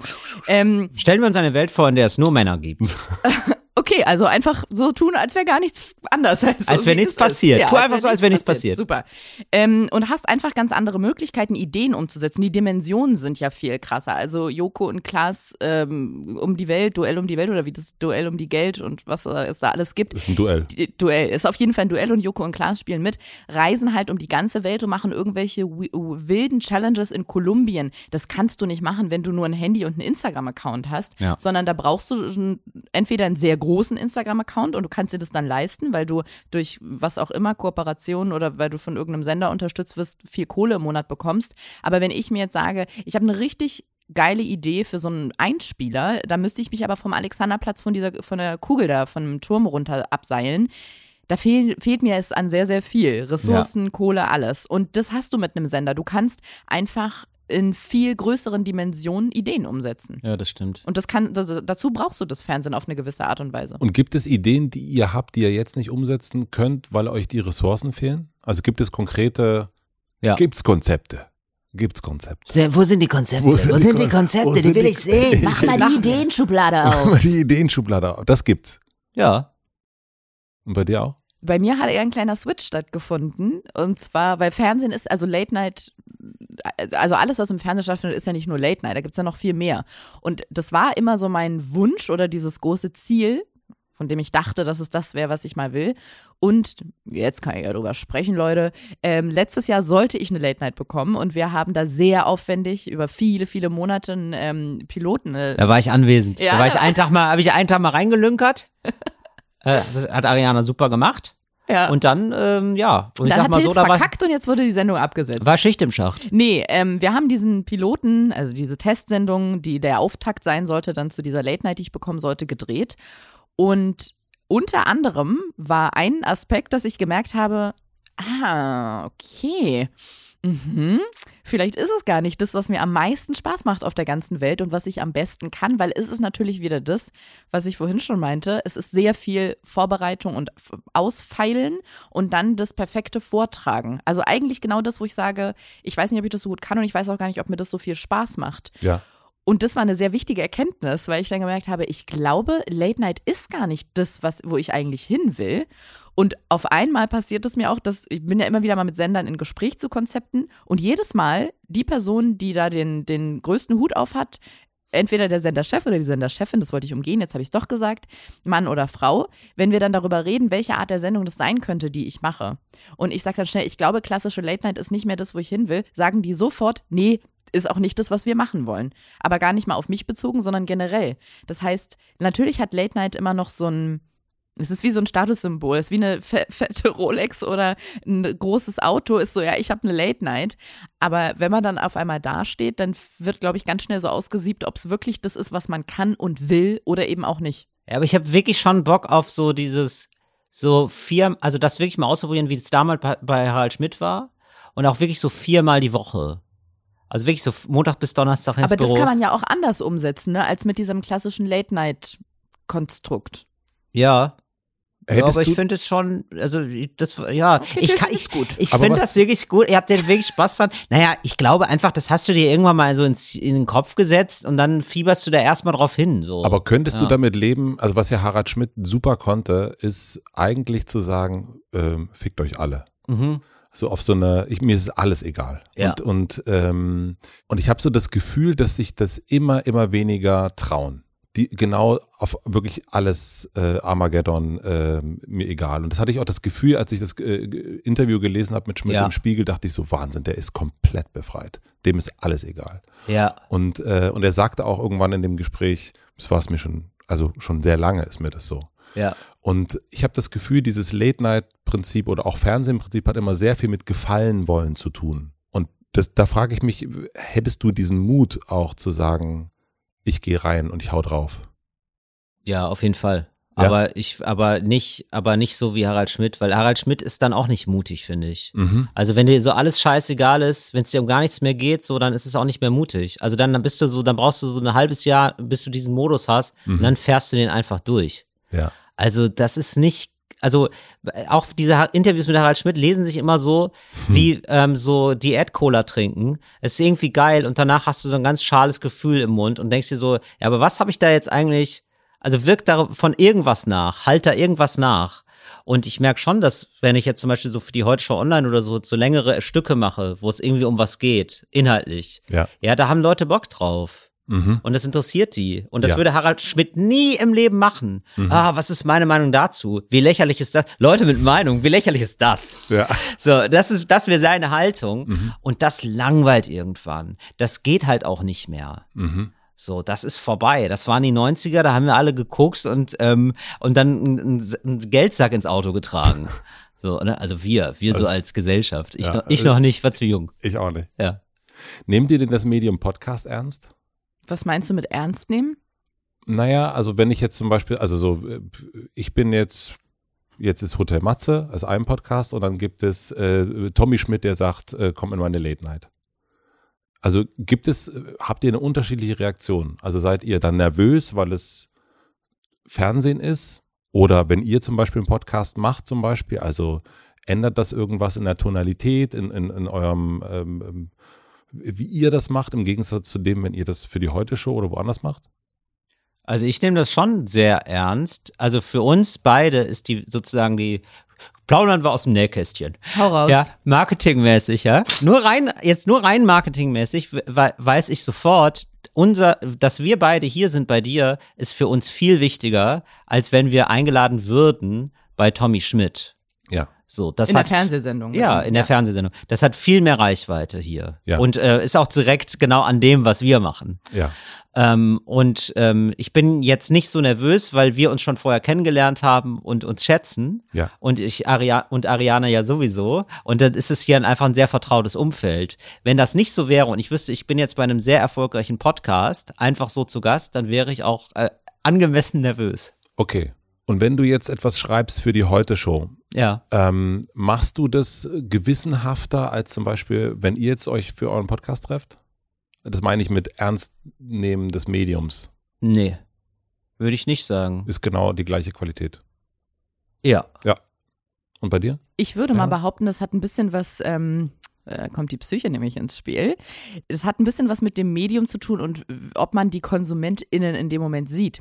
Beim Fernsehen hast du meistens ein Publikum und du weißt natürlich, es sehen dann nochmal zehn Leute mehr. Also da sitzen tausend und in Wirklichkeit, na okay, ich kann mir nicht mehr Zahlen aus. Mhm. Das hören, sehen auf jeden Fall noch viel mehr Leute. Du hast aber schon dein Publikum vor dir. Auf der Bühne ist es genauso.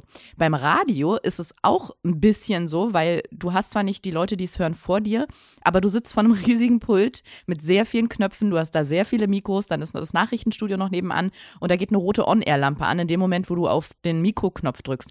Beim Podcasten sitzt du kommt drauf an, wie du es machst, aber wir beide, also Till und ich sitzen bei uns zu Hause am Wohnzimmertisch. Also ich, wir sitzen bei Ariana zu Hause, wir wohnen nicht zusammen, Ariana. Nicht ja? mehr.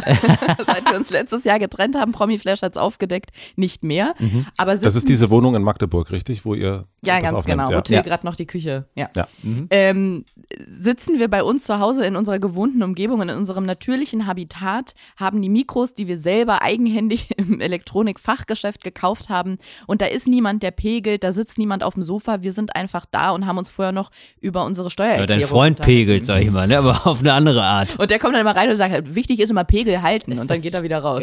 ja. ja. Und das heißt, das Environment, wie mhm. wir sagen, nee, keiner von uns sagt das, einfach das Umfeld, in dem wir aufnehmen, ist ein ganz anderes. Und man kann es, finde ich, nur mit einem ähnlichen Medium vergleichen. Das wäre dann zum Beispiel bei Podcast Radio, weil es rein auditiv funktioniert. Aber wie gesagt, hast du beim Radio auch total diese, ja, du hast dieses Riesenpult mit tausend Knöpfen, von denen ich nur drei kenne. Und deswegen würde ich sagen, ist es ganz natürlich, dass du so ein bisschen gelassener bist beim Podcast aufnehmen und es sich so anfühlt wie, ja, ich sitze hier in Jogginghose, aber mich sieht eh keiner und jetzt quatsche ich mal mit Till rein und nachher gehe ich nochmal auf Kloten, könnte länger dauern. sorry. Wow. Sorry.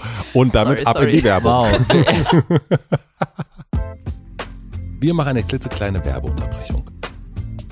Mein heutiger Werbepartner ist Moulin Rouge, das Musical. Sicher habt ihr schon mal von dem berühmten Nachtclub Moulin Rouge in Paris gehört. Dazu gibt es exklusiv in Köln ein spektakuläres Musical, das im Jahr 1899 spielt und auf dem gleichnamigen Oscar-prämierten Film von Baz Luhrmann basiert. Nicht nur der Film, sondern auch das Musical konnte schon zahlreiche Zuschauerinnen und Zuschauer begeistern und gilt deswegen als das aktuell erfolgreichste Musical in Deutschland. Es hat sogar schon zehn Tony Awards abgestaubt. Falls ihr nicht wisst, was die Tony Awards sind, ich wusste das auch nicht. Es handelt sich dabei um den wichtigsten Theater- und Musicalpreis, also quasi vergleichbar mit dem Oscar in dieser Kategorie. Sollte man sich also nicht entgehen lassen, das Musical. Wenn ihr nun Lust habt auf große Emotionen und einen Soundtrack quer durch die Popmusikgeschichte, solltet ihr euch ein Ticket sichern. Das gibt es bereits ab 59,90 Euro und den Link findet ihr natürlich wie immer in meinem Linktree in den Shownotes. Vielen Dank an Moulin Rouge, das Musical, für die Unterstützung dieser Folge. Und nun zurück zum Gespräch. Worüber haben sich die Menschen über euch lustig gemacht in eurer frühen Jugend? Weil es ist ja schon wenn man so sehr auf die Bühne will und auch lustig sein will und so weiter, es hat ja irgendeinen Grund. Ach so, du meinst, was ist unser Grund, uns auf die Bühne zu stellen und andere unterhalten da zu wollen? Er, da nickt er. Da nickt Jetzt kommt der Hilscher-Moment. Jetzt, da hat er sich schon jetzt die ganze kommen die, Ja, jetzt kommen die Geständnisse, jetzt kommen die, jetzt kommen die traurigen Kindheitsgeschichte. Du, ich kann da direkt vorlegen, ja. ich, ich ganz normal fettes Kind, ähm, dickes, ganz normal, fett, ganz normal ganz fett, normal, ja. ganz normal fett wie die Hälfte in der Branche und ja, dann so und und noch dazu unsportlich. Also es gibt ja sogar auch Leute, die sind äh, dicker und sind sportlich. Mhm. Und das war auch bei mir gar nicht gegeben. Also du Bin warst ja richtig häufig kind. gegen Barren gelaufen. ja. Du warst ein dickes Kind? Mhm. Das reicht. Mhm. Das reicht vollkommen aus. Also einfach, einfach ein Kind nehmen, 20 Kilo zu viel drauf machen und bitte. Fertig, Comedian. Fertig, Comedian. Ich glaube, das ist ja bei fast allen, die Comedians sind, dass irgendetwas passiert ist, ja. was dazu, also das kann, ich habe zu viele Brüder, wie bei dem einen Comedian sein, das kann zu dick sein bei ja. dir. Und was war es bei Ihnen? Bei mir. Ich mhm. war Kindermodel. Ich hatte damit sowas nichts zu tun. Ich war Topmodel. I was Topmodel when I was a kid. Nee, ich habe, ähm, ich glaube, Matze hat schon mal privat diese Geschichte erzählt oder vielleicht auch in einem anderen Podcast. Ich weiß es gerade nicht. Nee, aber ich glaube, ich habe es Matze erzählt. Ähm, ich weiß natürlich, was es ist und ähm, mittlerweile, was es ist und wusste es auch schon früher, aber es gab so einen Moment, wo sich das am eindrucksvollsten in meinem Leben gezeigt hat, als ich in Frankfurt war bei der ARD und da eine Morningshow moderieren sollte oder wollte. Das hast du mir nicht erzählt. Doch, das habe ich dir erzählt. Pass mal auf. Wenn ich weiter erzähle, sagst du auf einmal, ah ja. Für das Radio war das. Ne? Das Radio war das, genau, ja. eine Morningshow. Und ich hatte mit dem, da gibt es ja tausend Hierarchien, ich hatte, glaube ich, mit dem Programmchef dieses Bewerbungsgespräch und das ganze Castinggedöns, bin dann auch schon ge genommen worden, wusste, ich habe den Job und hatte dann aber erst noch bei dem Programmdirektor das Vorstellungsgespräch und habe mich bei dem reingesetzt. Der war wahnsinnig nett, äh, to toller Typ bis heute. Und dann hat er gesagt, darf ich dir eine Frage stellen? Du musst sie auch nicht beantworten. Und ich dachte, okay, ja. Und dann hat er gesagt, ähm, wie ist denn die Beziehung zu deinem Vater? Und dann wollte ich antworten, also habe ich eine kurze Pause gelassen, dann wollte ich antworten und ich konnte nicht antworten, weil mir die Tränen gelaufen sind. Und ich nicht mehr so richtig, also ich bin jetzt nicht hyperventiliert, aber ich habe nicht mehr so richtig Luft bekommen und konnte halt nur weinen und dachte, jetzt atme ich mal kurz durch und dann habe ich kurz durchgeatmet und dann wollte ich nochmal ansetzen und es ging nicht. Und dann hat er gesagt, alles gut, muss nicht antworten, hat das Fenster aufgemacht, gesagt, wir lassen mal kurz frische Luft rein. Und dann hat er über was anderes geredet und dann war auch gut. Drei Jahre oder zwei Jahre später, als ich den Sender verlassen habe, hatte ich nochmal ein Gespräch, ein Abschlussgespräch mit dem und meinte, Jan, eine Frage habe ich noch. Du hast mir damals, als wir uns kennengelernt haben, als eine der ersten Fragen, wie aus dem Nichts, die Frage gestellt, wie das Verhältnis zu meinem Vater ist. Und ich verstehe bis heute nicht, wieso und woher du das wusstest, dass du damit so ins Schwarze triffst. Und dann hat er gesagt, dass er die These, also es ist ja nicht nur seine These, das ist ja eine weit verbreitete These, wie du gerade schon gesagt hast, Matze, dass Menschen, die es auf die Bühne zieht und die mit Comedy im Mittelpunkt stehen oder stehen wollen, irgendwo gebrochen haben, so einen kleinen, vielleicht einen kleinen Mangel an Liebe haben oder wie auch immer. Und er meinte, dass er das halt bei Menschen, die er dann kennt, die im Scheinwerferlicht im Spotlight stehen, so stichprobenartig macht oder versucht rauszufinden, war vielleicht ein bisschen ungeschickt, wie er es gemacht hat, aber um zu gucken, ob das richtig ist. Und er meinte, es stimmt eigentlich immer zu 99 Prozent. Und das hat mich so beeindruckt. Man kann sich jetzt, ich fand es nicht schlimm, dass er es gemacht hat, da kann man sich jetzt drüber streiten. Aber er hat halt genau ins Schwarze getroffen. Und ich hatte das von da an ein bisschen mehr auf dem Schirm und habe auch mal bei Freunden und Freundinnen von mir, die auf der Bühne stehen, geguckt, ob sich das damit deckt. Und das stimmt tatsächlich. Also jeder hat irgendwie, ja, so eine Achillesferse, irgendwas, wo er so einen Mangel an irgendwas hat oder sie einen Mangel an irgendwas hat. Und zwar ganz tief verwurzelt in der Kindheit, mhm. Ähm, wo man äh, am, meisten geprägt und geprimed wird irgendwie fürs Leben. Das ist bei dem einen dann halt ein schwieriges Verhältnis zum Vater, bei dem nächsten, so wie bei Till, dann irgendwie gemobbt werden aufgrund von Gewichtsproblemen. Und natürlich wird es auch Comedians und Comedians geben, die ganz unbelastet sind. Aber man sagt ja auch, dass du brauchst auch irgend was, also wenn, wenn dir die Sonne aus dem Arsch scheint und du den ganzen Tag durch die Welt gehst und sagst, alles ist toll und alles ist cool, dann fehlt dir auch so ein bisschen diese, diese dunkle Ecke, aus der du dann was, was machen kannst mhm. oder die du versuchst zu verarbeiten in irgendeiner Art und Weise von Kunst. Ja, und ich glaube, das deckt sich einfach bei, bei allen oder bei ganz, ganz vielen, die so ein bisschen im Mittelpunkt stehen wollen und die was daraus ziehen. Die wollen halt KünstlerInnen wollen geliebt werden am Ende.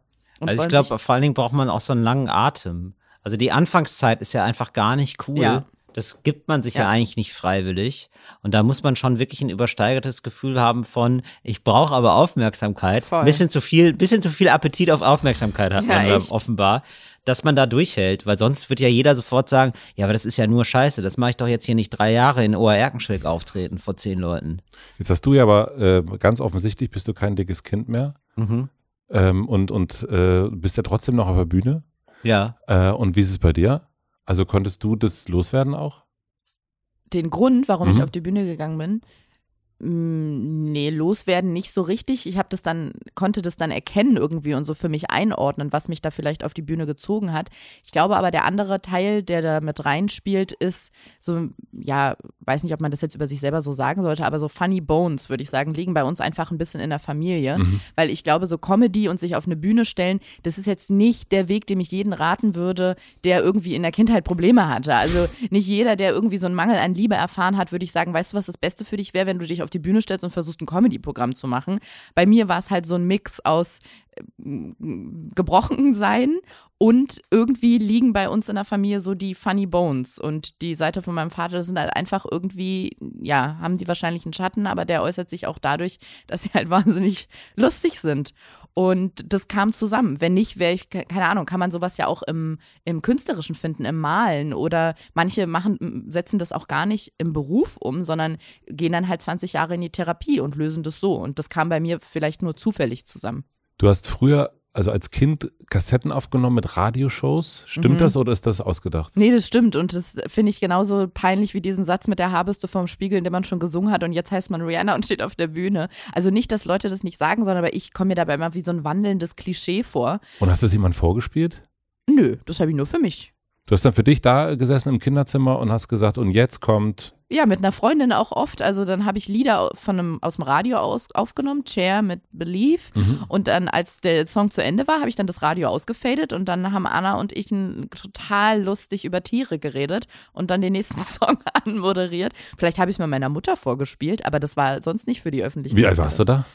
Wie alt werden wir da gewesen sein? So elf vielleicht? Und das war für dich aber so, war dann Radio so ein, so ein Ding? Also du wolltest ja auch unbedingt ins Radio. Ja, also ich wollte auf jeden Fall unbedingt vors Mikro und auf die Bühne. Ich hatte gar nicht so ein richtig greifbar, es war sehr abstrakt. Ich hatte nicht so ein richtig greifbares Bild von mir, dass ich mich dann Comedienne nennen möchte und auf einer Comedybühne vor Publikum stehe. Aber ich hatte immer dieses, ich, das hatte ich auch in der Grundschule mhm. schon, was meine LehrerInnen zu, bis auf den letzten Nerv zum nervabtötend genervt hat, dass ich immer lustig sein wollte und im Mittelpunkt stehen und Hauptsache die ganze Klasse lacht und ich habe sie dazu gebracht. So. Und wir haben uns ja kennengelernt, als ihr mit Herrengedeck angefangen habt und du aber noch parallel bei KISS warst. Echt? So weit ist ja, schon zurück? Du warst oh, noch da und Laura war auch noch da. Und äh, dann haben wir eine Wette abgeschlossen, äh, die ich auch gewonnen habe, nämlich, dass ihr nicht mehr lange da sein werdet. Ah, ähm, mhm. Und also bei KISS. Und du hast, wie lange hast du diese Morning Show gemacht?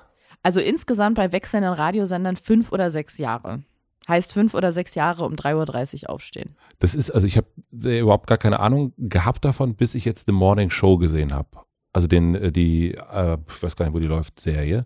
Und wo man sieht, was das für Zombies eigentlich sind. Mhm. Also wie fürchterlich trist das, dieses Morning-Show-Leben eigentlich ist. Naja, als trist würde ich es jetzt nicht bezeichnen, aber es ist halt echt hart, vor allem für jemanden, der kein Morgenmensch ist, so wie ich. Ich finde aber auch diese ganze Radiowelt, finde ich so crazy. Also die ganze Privatradio-Welt, also das, ich finde, es schreit nach einer lustigen Serie über abgefuckte Zyniker, ja. die so tun, als, als wären sie lustig. Als, wär, als wären sie lustig und so äh, Hundewelpen immer so auf dem Arm haben fürs Foto. Und was ja passiert ist, also du und Laura, ihr habt quasi eure, euren Podcast gemacht und das weiß ich nämlich nicht von damals noch.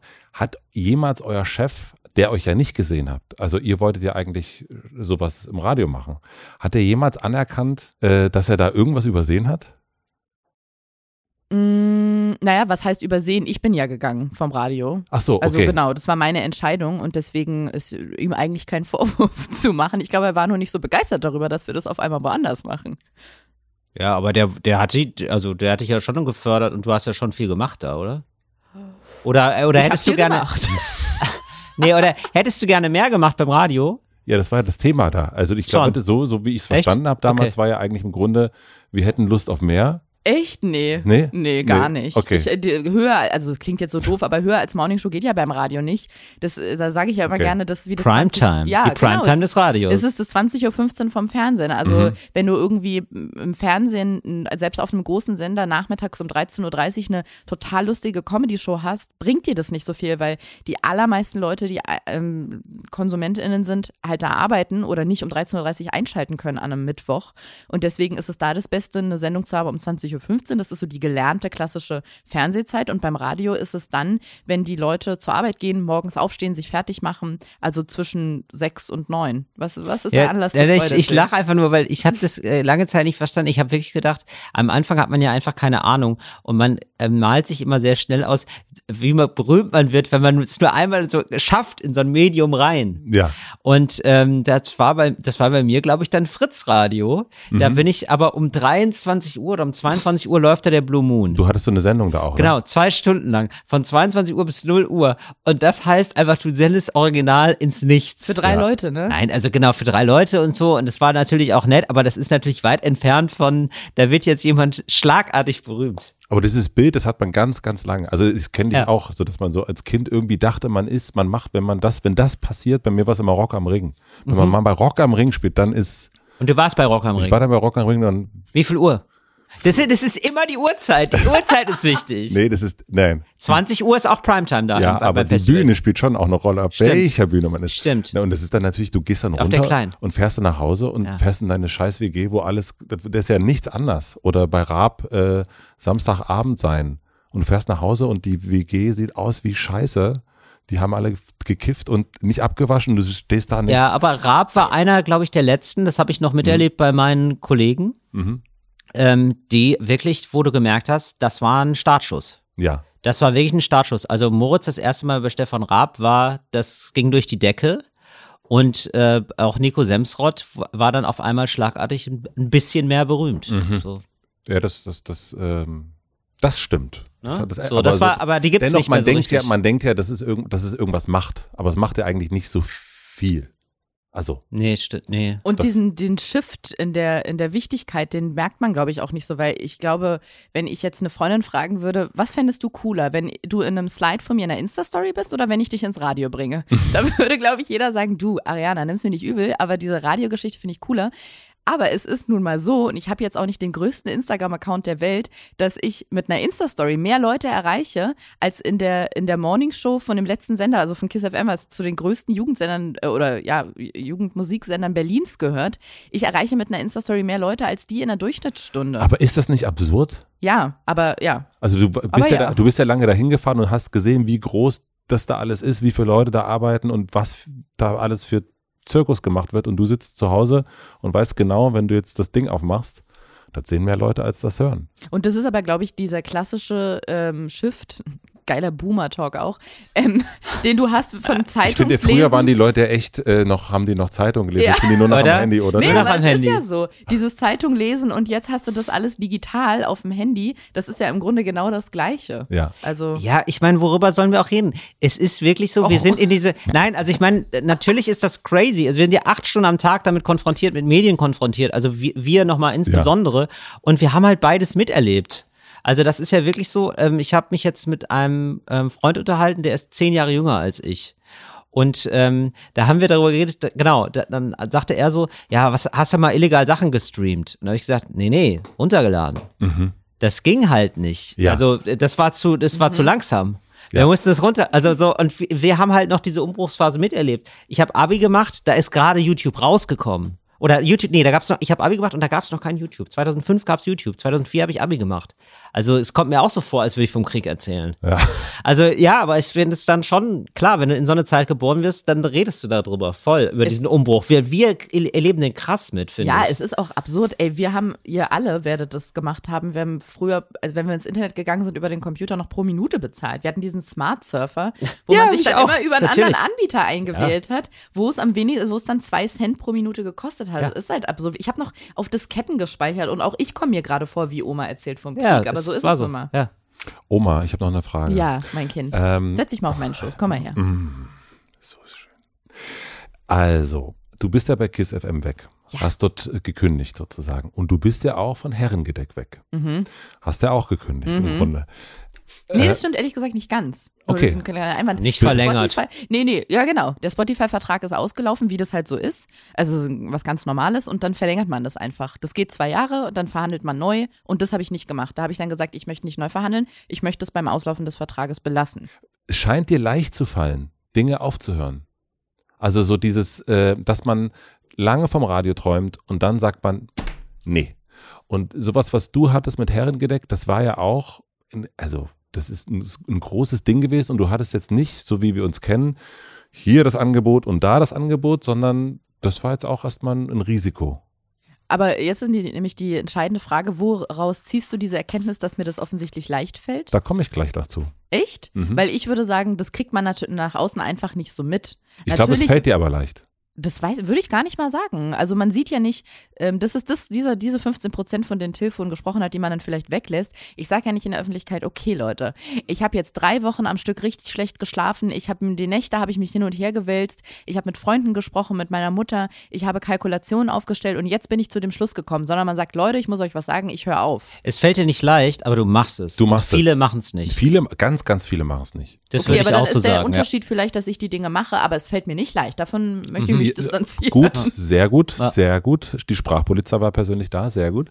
Ähm, also es fällt dir nicht leicht. Also was hast du dir für Gedanken gemacht, als es darum ging, aufzuhören? Also was waren so deine, also was hat am Ende dafür gesorgt, dass du dich getraut hast? Wirklich auch, also so dieses, wir kennen das glaube ich alle, in Situationen sein, man ist, man macht etwas, was eigentlich, wo alle sagen, sag mal, das ist doch mega geil und dann sagst du aber trotzdem, nee. Also ganz ehrlich, ich glaube, das ist eine, ich habe das so gemacht, wie jeder und jede von uns das wahrscheinlich im Leben schon mal gemacht hat, sei es aus einer Partnerschaft sich zu lösen durch eine Trennung, sei es einen Job zu kündigen. Man ist nie, nie, nie, nie zu 100 Prozent sicher, das ist jetzt die richtige Entscheidung. Ist man nie. Nee. Weil immer fünf, ein, zehn Prozent sagen, aber was wäre wenn? Und was ist, wenn, wenn du die falsche Entscheidung jetzt triffst? Und was ist, wenn das eigentlich doch das ist, was du machen solltest? Aber du musst dann einmal, glaube ich, einfach über diese Hürde springen innerlich.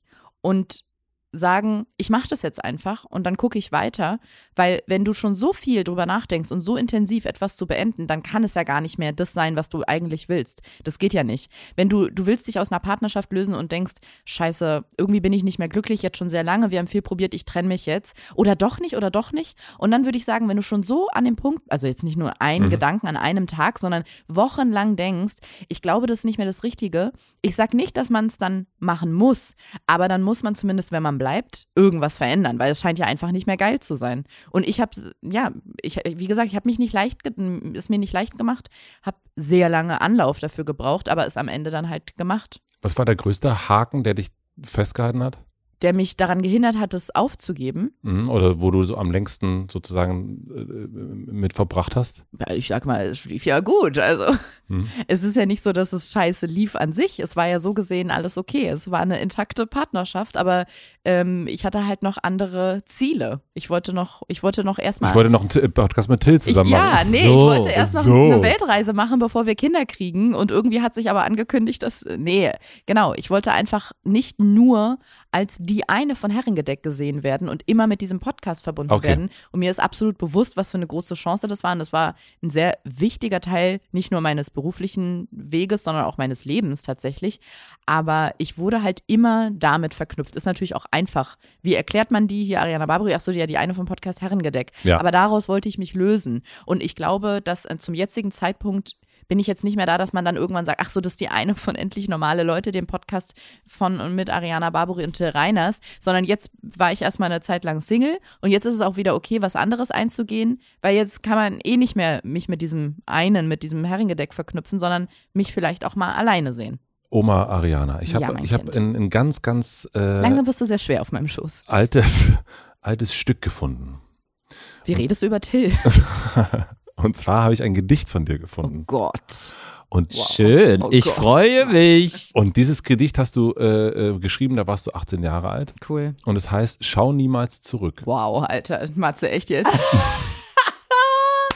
Ich Aber liebe ich will nur es. mal kurz sagen, wenn ich mich richtig erinnere, bin ich damit vom Tagesspiegel als Poetin der Woche ausgezeichnet Ganz worden. genau. Wow. Wollen wir es vortragen? Ich, ich weiß nicht, ob das, was heißt wir? Sollen wir es jetzt abwechselnd lesen? ja, sehr ich gerne. Kann, ich, kann es, ich, kann es, ich kann es vortragen. Mach du mal. Das Leben gleicht einen verschlängelten Pfad. Der Anblick ist schön, So ist es. doch der Untergrund hart. Fahrt hart, why not? Nein, es ist, es ist gar nicht so lustig. Aber es ist, Nee, ist echt nicht es lustig. ist wirklich nicht lustig. Ähm, auf Steine pass auf. Kommt Afghanistan. Entschuldigung. Ein. Auf Steine pass auf, drum geh langsam, nicht hasten und wenn's das Schicksal so will, gibt's ein Plätzchen zum Rasten. Wow. Der Pfad kann sich gabeln, verengen und winden, bei Kreuzung musst du den eigenen Weg finden. Schau niemals zurück, geh mutig voran, dann kommst am gewünschten Ziele du an. Und geht es mal abwärts, schau nur stetig rauf, denn wo's runtergeht, da geht's wieder bergauf. Hast schließlich dein Ziel und das Ende gefunden, sei stolz auf dich. Schau, du hast es überwunden. Was du hast überwunden. Das ist ja- Ich. Was du hast, schau, was du hast überwunden. Stimmt. Wow. Also ich weiß nicht mehr, aber ich, ich glaube, es war gerade richtig. Das ist ja.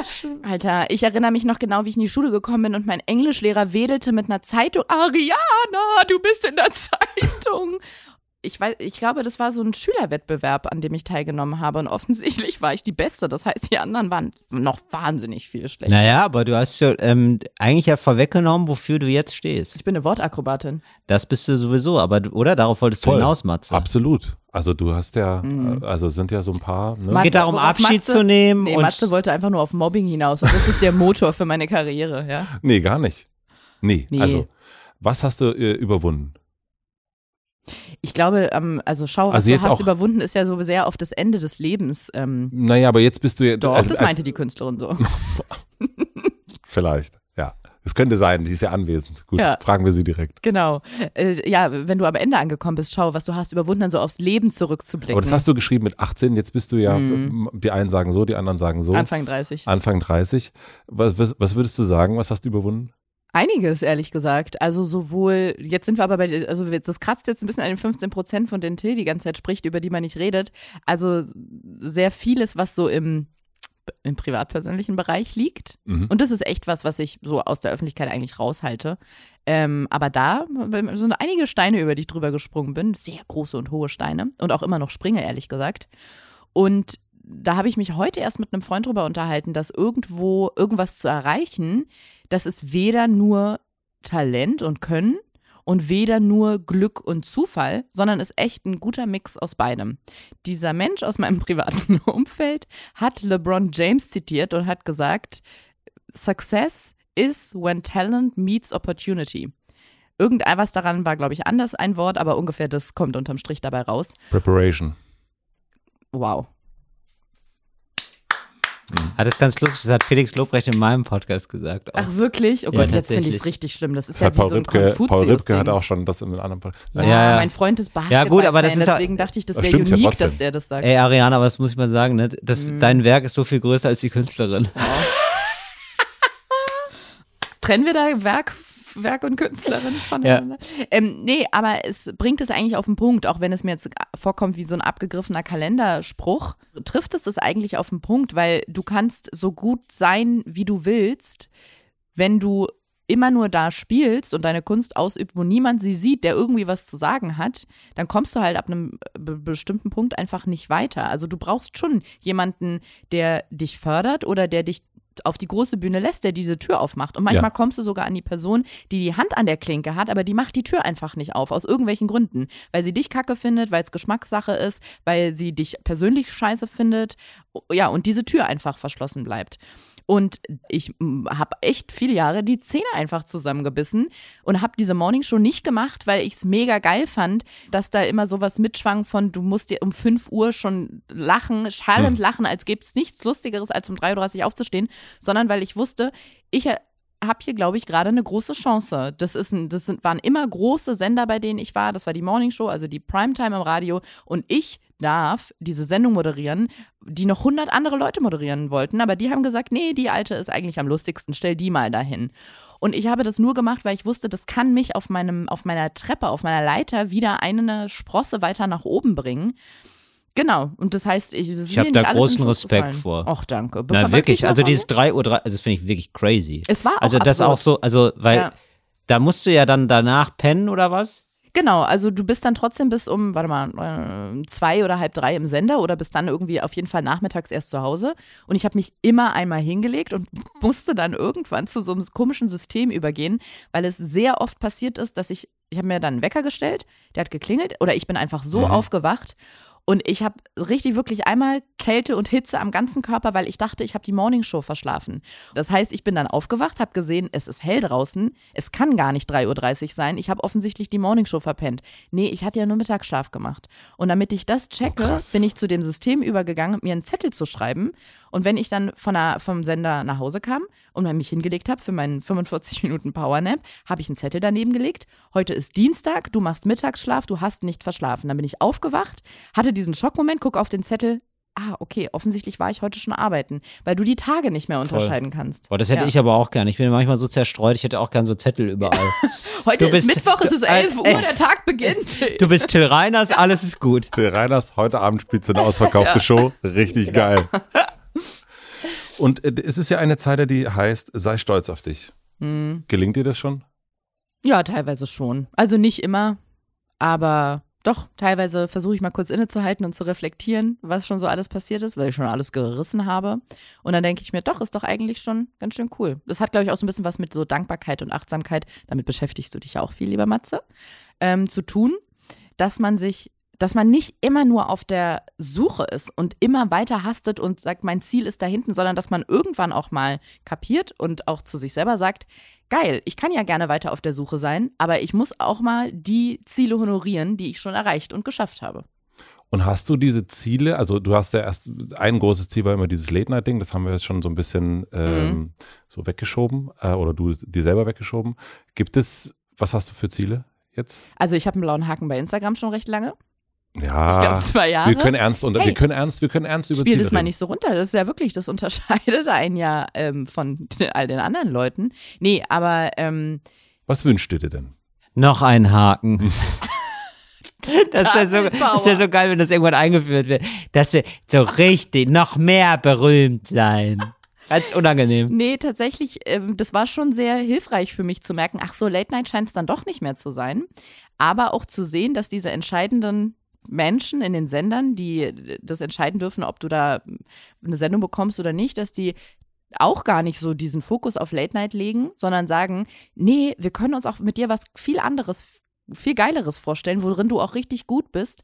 Ähm, kann ich jetzt nicht so viel drüber sagen, aber das ist natürlich immer noch so ein Ziel von mir, dass ich sage, eine Sendung, die ich so gestalten kann, wie ich es mir vorstelle und die jetzt nicht das Konzept Late Night oben drüber stehen hat. Also es ist immer noch Fern im Fernsehen eine Show haben, wo der Name drüber steht. Das ist immer noch ein Ziel, genau. Aber diese, mhm. es gibt ganz viele kleine Sachen, die für mich das Erreichen von Zielen waren. Ob es jetzt ein Podcast ist, ich meine, Till und ich sind ja wirklich gepampert worden mit einem mega krassen Start für unseren neuen Podcast. Also mhm. ähm, wir waren, also ich weiß nicht wie lange, weil zum jetzigen Zeitpunkt sind wir noch relativ am Anfang, aber wir waren, glaube ich, über eine Woche oder zehn Tage bei Spotify und auch bei iTunes auf Platz 1 in all den Podcast-Kategorien, die es so gibt. Und zwar bevor wir die erste Folge hatten. Ja. In, in den Trendcharts. In ja. den Trendcharts, mhm. genau.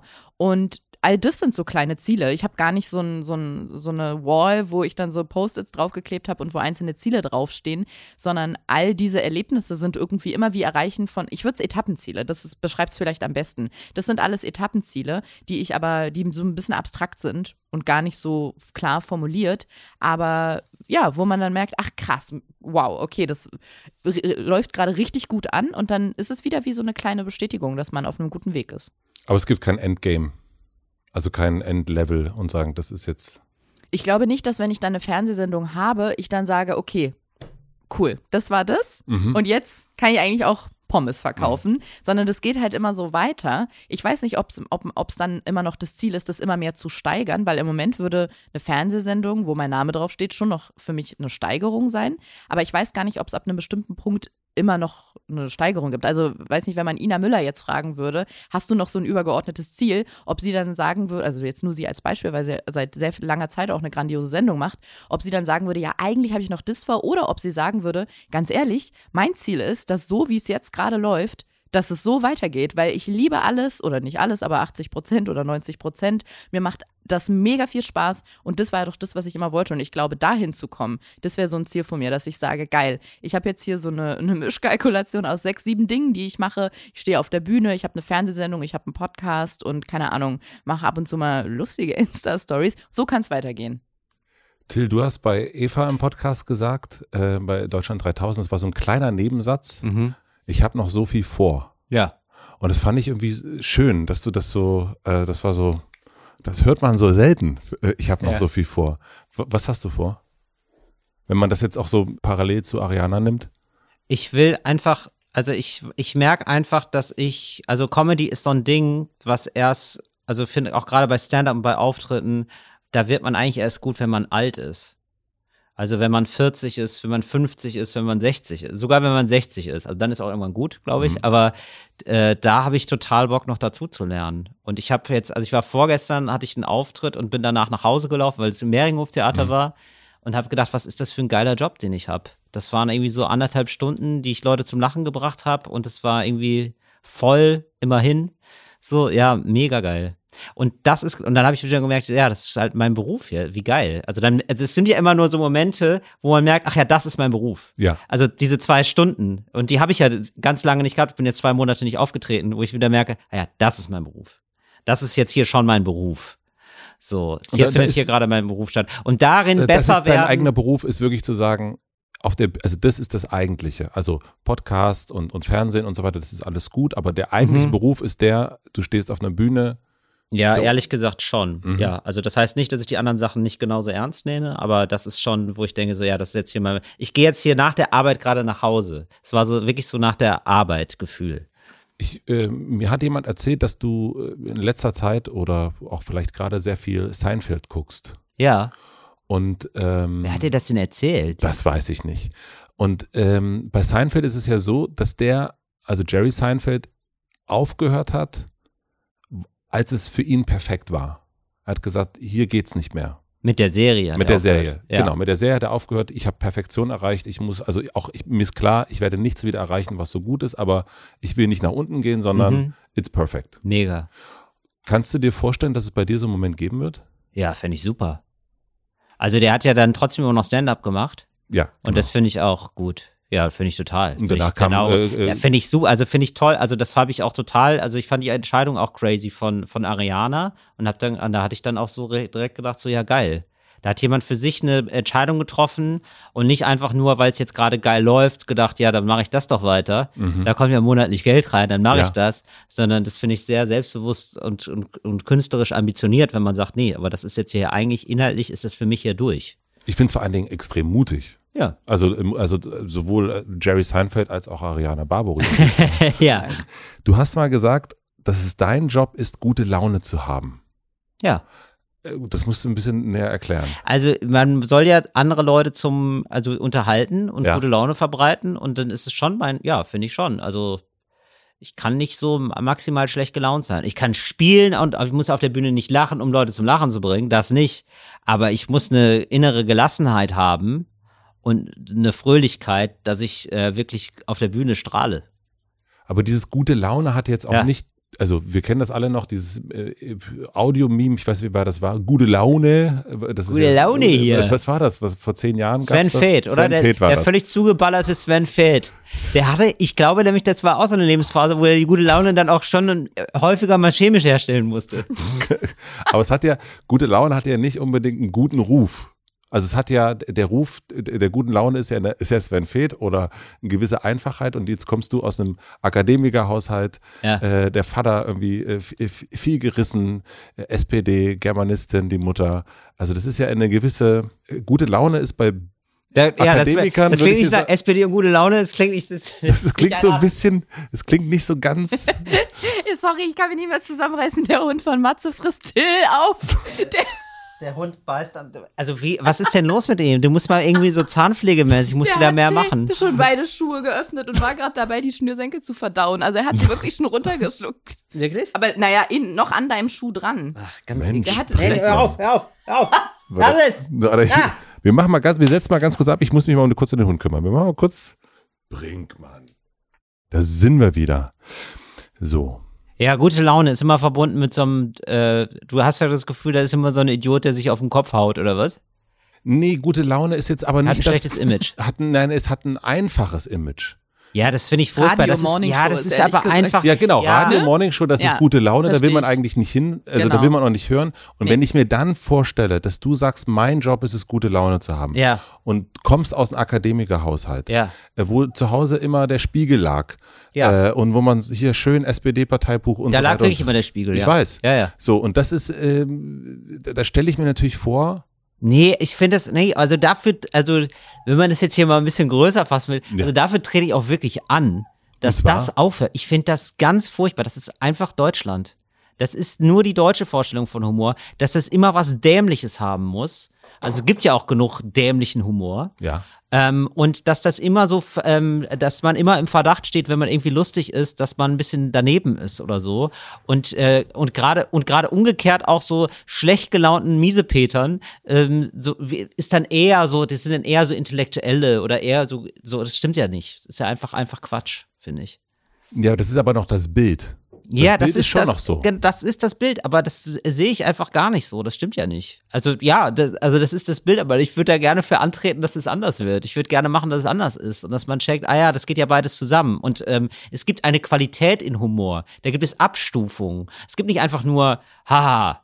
Es gibt So, nicht nur Sven es gibt nicht nur die sozusagen. Bananenschale. Also das ist in jedem, also es gibt auch in allen Bereichen gut und schlecht. Mhm. Und bei Humor ist es manchmal wirklich so, wie Deutsche Essen behandeln. Einfach so, ja, das ist viel.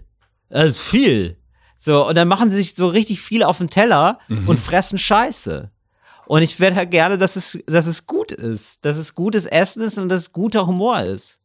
Wobei ich ja schon glaube, dass Humor, also das ist inzwischen, also ich kannte Humor eigentlich immer nur Habe Kerkeling, Anke Engelke, äh, Studio Braun, so die Sache. Ja, das dann, sind ja schon die Guten. Das sind die Guten auf jeden Ja. Fall.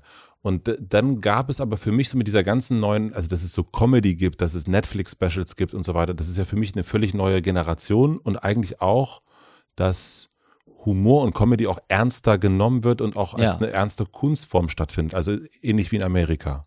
Genau, ja, weil die das irgendwie verstanden haben. Die haben ja auch nicht so eine bescheuerte Aufteilung. Also hier muss man das ja immer noch machen. Was machst du denn jetzt? Kabarett, Comedy? Was ist es denn jetzt? Das ist uns sehr wichtig. Und weil man auch gar nicht verstanden hat, ah, also, dass man Humor nicht danach aufteilt, worüber man redet. Also was für eine absurde. Meinst du ähm, das verstehen? naja, also ähm, es wird dann so gesagt, ja, worüber, also ich werde dann immer gefragt, ja, worüber machst du denn Comedy? Wo ich denke, das ist super egal. Also das ist hier nicht das Entscheidende, worum es geht. Es ist so, als wenn du einen Koch fragst, ja, womit kochst du denn? So, womit kochst du denn oft? Ja, so die Frage ist natürlich, schmeckt's? Oder wie ist es gemacht? Mhm. So, also, oder was bist du? sozusagen. Aber es ist nicht so, also es geht nicht darum, also wenn ich jetzt nur hören würde, eine Kurzzusammenfassung von irgendeinem Bit, was wir jetzt alle schätzen, ja, von irgendeinem Beitrag von irgendeinem Comedian. Und da geht's um whatever. Sag mal eins, was du, fällt dir gerade eins ein, was, was gut ist? Ich fand, äh, mir fällt wirklich die Krähe von, von Lobrecht ein. Genau. Sagen wir mal, die, ja, der redet so über eine Krähe. Die zu ihm nach Hause Ja? kommt, in die Ja, Wohnung genau. plötzlich da ist und, und er versucht mit ihr zu sprechen. Genau, und, so. Ja. Da, da geht's so um eine Krähe. Ja, wow. Da hast du nichts gewonnen. Ja. Sondern es geht um die Art, wie man das erzählt. Das heißt, so da, so, und dass Leute das nicht checken, das macht mich wahnsinnig. das merkt man dir kaum an. Ja, nein, aber es ist wirklich krass. Also es ist so, also ich rede dann teilweise, also und, und dann gibt's einfach nur, also ich habe neulich mit einem Redakteur geredet, der hat einfach, der wollte einfach, dass ich die Sätze sage, die er möchte. Und wo ich, also Satire, gegen Satire und so dieses staatstragende, dieser staatstragende Anspruch, der mit Satire verbunden ist, wo ich dachte, nee, also hau ab mit Satire. Also wer sich heute alle Satiriker nennt, dann will ich, bah, pfui, hau ab damit. Möchte ich gar nicht sein, alles. Und das ist dieses komische, verbeamtete, das ist dann das Maximale, was geht, finde ich, an Humor. Wo, wo Humor noch eine Berechtigung haben darf, weil das hat ja dann einen Auftrag. Das ist die Satire. Da darf man das noch machen. Sonst darf man das eigentlich gar nicht. Weil das ist ja für die Dummies. So, nein. Das ist so, deswegen leben wir ja. Also das ist ja Teil von Kultur, also Unterhaltung. Und habt ihr das Gefühl, dass jetzt in dieser äh, Pandemiezeit und so weiter und all dem, den Schwermut, den es, den es so gibt, und da geht es ja ganz viel um Systemrelevanz und, und äh, habt ihr da das Gefühl gehabt oder euch gefragt, wie relevant ist das, was ihr macht? Gefragt habe ich mich das eigentlich nicht, weil ich habe dieses Gespräch schon öfter mit Leuten geführt, ob man jetzt mehr Daseinsberechtigung hat als Comedian oder Comedienne oder Arzt, Ärztin, Krankenpfleger, Müllabfuhr, Angestellter. Und ich finde, das kannst du nicht vergleichen. Also eine Gesellschaft braucht Kultur und Kunst. Du kannst einer Gesellschaft einfach Kultur und Kunst abziehen und sie würde rein wirtschaftlich immer noch funktionieren, natürlich. Aber Menschen gehen nicht nur zur Arbeit, essen und dann schlafen sie und dann gehen sie wieder zur Arbeit, sondern die brauchen Inseln der Erholung, die äh, brauchen was, um über den Tellerrand zu gucken, den Kosmos zu erweitern, im Kino sich einen guten Film anzugucken oder auch einen Scheißfilm anzugucken, sich vielleicht auch mal ähm, in der Freizeit an Dingen abarbeiten oder mit Sachen konfrontiert werden, um die Fragen aufwerfen einfach, die dann auch wieder ihr Leben oder gesellschaftliche Themen ähm, betreffen. Und eine Gesellschaft braucht Kunst und Kultur. Ende, fertig. Und ob das jetzt mehr Berechtigung hat als die Müllabfuhr oder das Krankenhaus, ich glaube, das ist eine Frage, die man, die kann man stellen, aber da gibt es keine Antwort, weil das keine sinnvolle Frage ist. Aber die Gesellschaft braucht es. Ja, genau. Das meine ich. ja, ja, das war wirklich. Also es ist ja bei ja, genau. allem so, also nach der was passiert nach der Arbeit? Was ist, wenn die, dann geht ja das Leben los. Und wieso, also, äh, ne? Also finde ich. Aber das ist ja dann der. Oder es ist ein Teil des Lebens, meinetwegen auch. Wenn man eine schöne Arbeit hat, dann ist es ein Teil vom Leben. Meinetwegen ja. auch. Aber nun, dann hast du eben frei und was, wie, wie verbringst du das dann? Das ist mhm. doch das Entscheidende. Und da passiert Humor. Da ist Humor ein ganz wesentlicher Bestandteil davon. Ja. Und dann habe ich da nichts anderes beizutragen, als zu sagen, ja, das ist ja so ein bisschen dumm. Also, mhm wo sind wir denn hier? Nein, aber ich, mir fällt das einfach so wahnsinnig auf, weil es gibt einen ganz anderen Stellenwert in anderen Ländern. So, das sind, also Popkultur hat da einfach einen ganz anderen Stellenwert. Und hier ist es einfach so, hier gibt's einfach Formulare, da trägst du ein, ist das unterhaltsame Musik oder ist das ernsthafte Musik? Das gibt's ja wirklich. Das finde ich einfach crazy. Das, das, das stimmt. Wir machen eine klitzekleine Pause. Ich möchte euch einen Werbepartner vorstellen. Mein heutiger Werbepartner ist Kahn. Niemand ist unendlich belastbar. Natürlich ich auch nicht. Besonders an Tagen mit vielen langen Terminen merke ich, dass ich mich bewusst zwischendrin mal kurz rausnehmen muss. Und solche Momente nutze ich dann, um einmal tief durchzuatmen und wieder bei mir anzukommen. Manchmal schaffe ich es auch zu meditieren. Oder ich realisiere am Abend, wie geschafft ich bin und es mir trotzdem schwerfällt, abzuschalten. Was mir dann wirklich dabei hilft, um meine Gedanken zu sortieren und innere Ruhe zu finden, ist die Calm-App. Dort findet ihr entspannte Musik, zahlreiche Schlafmeditationen und viele beruhigende Schlafgeschichten. Eine davon habe ich selber auch eingesprochen. Seitdem ich die Calm-App nutze, finde ich deutlich schneller in den Schlaf, anstatt noch nachts ewig im Dauerscroll-Modus zu sein. Falls ihr das auch kennt, schneller schlafen wollt und eure nächtliche Bildschirmzeit reduzieren wollt, probiert einfach mal Calm aus. Über den Link calm.com slash bekommt ihr einen exklusiven Rabatt von 40% auf das Calm Premium Abo mit Zugriff auf alle Inhalte. Ich kann euch sagen, es lohnt sich. calm.com slash c-a-l-m.com slash Den Link findet ihr natürlich auch wie immer im Linktree in meinen Shownotes. Vielen Dank an Calm für die Unterstützung dieser Folge. Und nun zurück zum Gespräch. Ich habe mir von dir Fotos angeguckt in der äh, Bildersuche. Nachts unter der Bettdecke? Mm, nachts unter der Bettdecke und es war sehr, sehr, sehr, sehr schön. Und was mir aufgefallen ist, dass das alles ganz unterschiedlich war. Mhm. Also da waren Fotos, wo du früher ein bisschen mehr Kilos drauf hattest, längere mhm. Haare, dann waren es, dann ist der Kapuzenpulli, dann ist es mal ein Anzug, dann sind es mal bunte Socken, dann sind es und äh, jetzt wird es ganz ähm, mit dem neuen Programm, dann ist es äh, pink, rosa. Mhm. Und ich habe mich gefragt, ob es, äh, ob du dich nicht festlegen willst oder ob du dich nicht festlegen kannst. Ja, ich glaube, ich bin sehr, sehr lange und länger als andere in so einer Entwicklungsphase gewesen, auch mhm. was ich auf der Bühne machen möchte. Ich glaube, jetzt bin ich so langsam da angekommen. Ja. Und jetzt, jetzt würde ich mich schon fest, also festlegen heißt ja, es gibt so einen Stil. Es gibt so einen Stil, genau. Und also wenn man auch dein Programm sich sozusagen anguckt, dann hat sich das auch total verändert. Das hat genau. irgendwie sowas früher so wirklich, äh, das war gar nicht so aus der Hüfte heraus, sondern ja. so Maschinengewehrmäßig. Ja, genau. Und jetzt würde ich sagen, jetzt ist es so langsam fertig. Warum hat es so lange gedauert? Also jetzt bist du fest, also du konntest dich nicht festlegen sozusagen oder oder du warst noch zu, auf der Suche? Ja, ich wusste nicht so richtig, was ich bin und was ich will. Also es ist ja auch eine, also es ist glaube ich auch deswegen auch die Aufregung, weil das ja, das muss man sich ja alles selber erarbeiten. So dieses Selbstbewusstsein zu sagen, ja, ich bin nicht bescheuert und gleichzeitig aber Humor ist auf jeden Fall mein Ding. Das ist total wichtig für mich. Ich glaube, das braucht. Also für mich gab es da innerlich sehr viele Hürden Also die hat man so von außen gar nicht wahrgenommen. Und ich glaube ich, da haben sich viele gefragt, warum hast du denn jetzt, warum mach, baust du denn dann da so komische, warum stehst du dir selber so im Weg? Mhm. Aber mir war das wichtig, dass ich das alles nochmal so für mich durchdenken musste. Und dann mache ich halt erstmal so drei Jahre Kabarett oder ein halbes Stand-up Poetry Slam Programm, wo man sich dann auch denkt, so ja, aber wer soll, wer findest du das selber gut, wer soll das erreichen? Aber es ging halt nicht anders. Ich brauchte da ein bisschen länger als andere, glaube ich. Brauchtest du länger, um locker zu werden? Ja. Ich brauchte auch länger, um ähm, die Arroganz zu haben, sozusagen. Also aus, aus rückblickend würde ich das so sagen. Äh, die Arroganz zu haben, zu sagen, das reicht.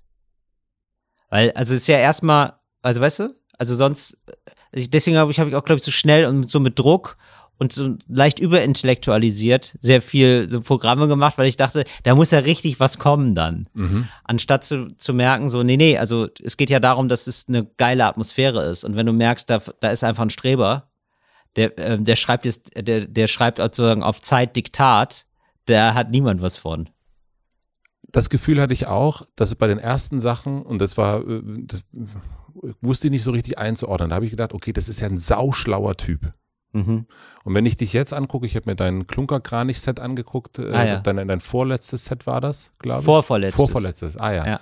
Und da hatte ich das Gefühl nicht. Und da ah, habe ja, ich cool. mich gefragt, macht er sich jetzt ein bisschen dümmer? Oder was ist da passiert? Also es ist, war viel, also es war viel angenehmer zu gucken. Also ich habe richtig Spaß gehabt, mir das, ja, cool. das, das, das, das, zu sehen. Ja, ähm, und das war irgendwie, das andere war natürlich, ich musste richtig dabei bleiben. Ich habe ja, so einen genau. Auftritt gesehen von 2,5, 2,6, keine Ahnung, weiß ich nicht mehr. Hattest du noch längere Haare? Aha. Ja, ich, nee, ich glaube, ich mache mich da ein bisschen ehrlicher. Okay. Also so im und äh, irgendwie auch äh, direkter und äh, ich spiele einfach, also Comedy ist ja die Verabredung, Stand-up-Comedy ist ja die Verabredung. Wir tun so, als wäre das jetzt spontan. Ja. Mhm. Ja, und das ist natürlich Quatsch, aber so ein bisschen so soll es sein. Mhm. Und da geht mehr irgendwie, da geht mehr drin auf. Es ist ja auch eine, also ich muss jetzt mehr arbeiten.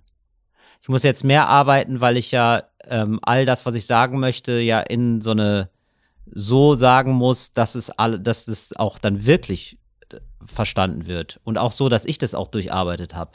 Du hast es ja aber so lange gemacht, also auch in einem, also nicht nur in einem Widerstand im Inneren, ja. wie wir gerade gehört haben, sondern ja auch im Widerstand von außen. Ne? Du, du hast ja. mir erzählt, ne, da gab es auch einfach Abende, wo da jetzt nicht so viele Leute waren. Ja. Und äh, auch wo es Momente für dich gab, wo du nicht wusstest, machst du das jetzt noch ein Jahr oder nicht. Ja. Ähm, und jetzt bist du ja nicht mehr Anfang 20 gewesen. Ich sag mal so, ich lasse die Katze aus dem Sack, ich mach's weiter. ja, ich weiß. Jetzt wissen wir das. Ja. Aber warum hast du das so lange durchgezogen? Also das ist ja so, das ist ja irre. Also man, wenn man sich innerlich zerreißt und dann steht man irgendwo in Halle und da kommen irgendwie fünf Leute. Und das macht ja, man auch noch mit Anfang 20, ja, äh, mit genau. Anfang 30. Also genau. das ist ja das. Ja, ich habe eigentlich gedacht, so ich bin dafür gemacht. Ich habe ich hab nur nicht verstanden, was das was der Fehler ist. Aber und, ich dachte immer so, aber das ist, hä, aber ich kann es doch eigentlich. Und was war der Fehler? Ich habe nicht wirklich Stand-up gemacht. Okay. Also ich habe nicht, und das habe ich dann irgendwann gesagt, okay, ich habe jetzt noch eine Chance, ich mache jetzt Stand-up, ich gehe jetzt hier auf die offene Bühne in Berlin und dann spiele ich da. So, da, und dann habe ich, dann habe ich, bin ich ja nochmal, habe ich einfach nochmal quasi neu angefangen. Ach so, du warst ja vorher eher so äh, im Kabarett unterwegs ja. und, und das war quasi der, also der Fehler war, du, die Form war nicht richtig für dich. Die Form war nicht richtig für mich, genau. Aber im Grunde, der Witz ist es ja trotzdem noch, aber eben nicht die richtige. Genau, aber die Form war falsch. Ja, ich habe ich hab mich da in so eine Form gewogen, die, die der Quatsch war und die mir auch gar nicht so liegt, aber ich dachte, das muss so sein. Das macht mhm. man jetzt offenbar so. Und das stimmt gar nicht. Und wie hat es dich verändert? Ja, gut. Ja, aber ja, aber wie? ja, gut, natürlich ist es gut. Es kommen ja Leute. Ich zieh, ja, ähm, also ich meine, das ist ja auch eine, eine, wenn es innerlich zerrissen ist, so stelle ich ja, mir das vor. Das und, und äußerlich ja auch ja. nicht irgendwie so. Ja. Äh, ja, ich bin selbstbewusster geworden. Also im Selbstbewusst im Sinne von, ähm, ich muss nicht mehr, also ich, es gibt eigentlich keine Momente mehr, in denen ich so tue, als wäre ich klüger, als ich bin. Mhm. Und das hast du vorher gemacht? Ja, vielleicht. Also von der Art her zumindest so, dass ich mir irgendwie sowas angezogen habe, sozusagen, so ein inneres Sakko angezogen habe. Das gibt's nicht mehr, das innere Sakko.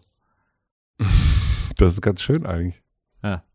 Das heißt, du bist dann doch eher 100% jetzt, also mehr zumindest. Äh, mehr, ja. Also Auf jeden zumindest, Fall. Zumindest, ja, total. Ja, total. Und glaubst du, dass du irgendwann zu diesen 100% kommst? Ja, mit 80 schreibe ich dann so ein rührseliges Buch. Nee, ich möchte es ehrlich gesagt nicht. Nee, möchte, also ist gar nicht meine, ist gar, will ich, möchte ich gar Also ich finde, so wie es jetzt ist, super. Also wie ihr auch schon gesagt habt, so, ich glaube, ich bin auch schon nah an mir. Mhm. Es sind nur so ein paar private Sachen, wo ich denke, nee, das ist jetzt nichts für öffentlich. Das ja, das ist ja völlig klar. Genau, ja. so. Aber ich habe das total das Gefühl, ich bin jetzt mit mir am Reinen. Aber jetzt gibt es auch diese Zerrissenheit nicht mehr, die innerliche, weil es auch sozusagen innen und außen funktioniert. Ja. Ja. Ja, geil. Ja. So, und jetzt ist natürlich die große Frage, wie lange werdet ihr euren Podcast machen? Das ist wie bei einer guten Beziehung, Ende ist offen. Mhm. Was denkt ihr? Achso, ich dachte, die wäre offen. Wie bei einer guten Beziehung, die ist offen. ja, also. Aha. nee, Till darf auch mit anderen. Mhm. Und du ja auch. Ariana darf auch. Ja. ja was glaubt ihr? Was, was, was denkt ihr? Also ihr habt jetzt zwei Sendungen gemacht. Ich fand es total super, habe ich euch auch schon gesagt. Ich Dankeschön. mag, die, mag die, die Energie, die ihr habt und ich finde es auch schön, dass ihr auf mein äh, Sprechtempo ein bisschen runtergekommen seid. Sonst sind wir wirklich. Ja, ja finde ich wirklich, wirklich sehr angenehm. Ja, abgefahren. Sonst ist es. Ja, ja. ja. Ähm, und ich finde auch, dass man, dass es da deutlich wird, dieses, der Auftrag, gute Laune zu haben. Also ja. den, den, den erfüllt ihr ja. Ja, genau. Aber es gibt ja dennoch, wenn man euch sonst trifft, eine ganz andere Art auch. Ja, vielleicht gibt es da noch mal mehr. Also ich meine, das ist ja das Geile. Man entwickelt, also jetzt fängt man jetzt einen Podcast an und ich glaube, man hört beim Hören auch, wie wir uns entwickeln dann gemeinsam. Ich glaube, das ist ganz geil. Also es könnte sein, dass der noch mal in einem halben Jahr ganz anders aussieht und dann gibt es dann auch noch mal einen Tempowechsel oder so, oder? Könnte ich mir vorstellen, weiß ich nicht. Was meinst du, Ariana? Das weiß ich gar nicht. Ich finde es bei vielen Dingen ganz schwer, so einen ähm, temporären Rahmen zu setzen, sondern finde den es einfacher, den dann inhaltlich zu setzen. Also wenn ich jetzt einen Job habe, egal was es ist, es muss jetzt nichts mit Medien und Podcast und Fernsehen zu tun haben, dann gehe ich ja in den seltensten Fällen dahin und sage, mein Ziel ist, dass ich hier fünf Jahre bin. Mhm. Sondern man sagt irgendwie, mein Ziel ist, dass ich hier so lange bin, bis ich äh, Chef oder Chefin der Abteilung bin oder bis ich aufgestiegen bin oder bis ich mich persönlich da weiterentwickelt habe. Das würde ich eher bei uns so sagen, dass, es, dass wir es halt so lange machen, bis wir, also ich würde es würde es beenden, wenn ich merke, es ist irgendwie auserzählt. Man macht es nur noch der Kohle wegen. Genau das, was Telefon gesagt hat. Es sei denn, es ist richtig viel Kohle. Es sei denn, es ist verdammt viel Kohle. Ja. Dann machen wir weiter. Ja.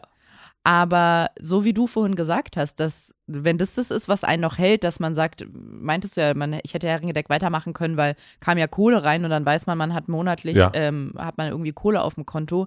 Das sollte aber nicht das Einzige sein, was irgendwie einen daran hält, das weiterzumachen.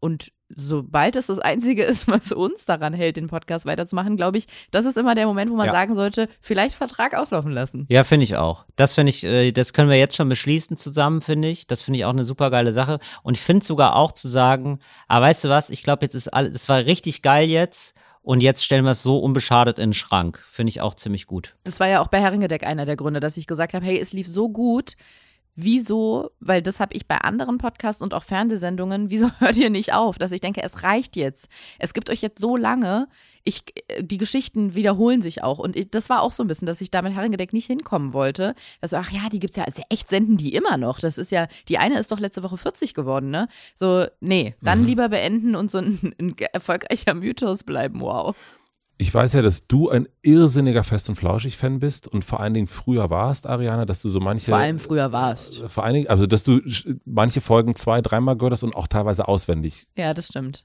Wow. Kannst. Auswendig. Konnte. Konnte.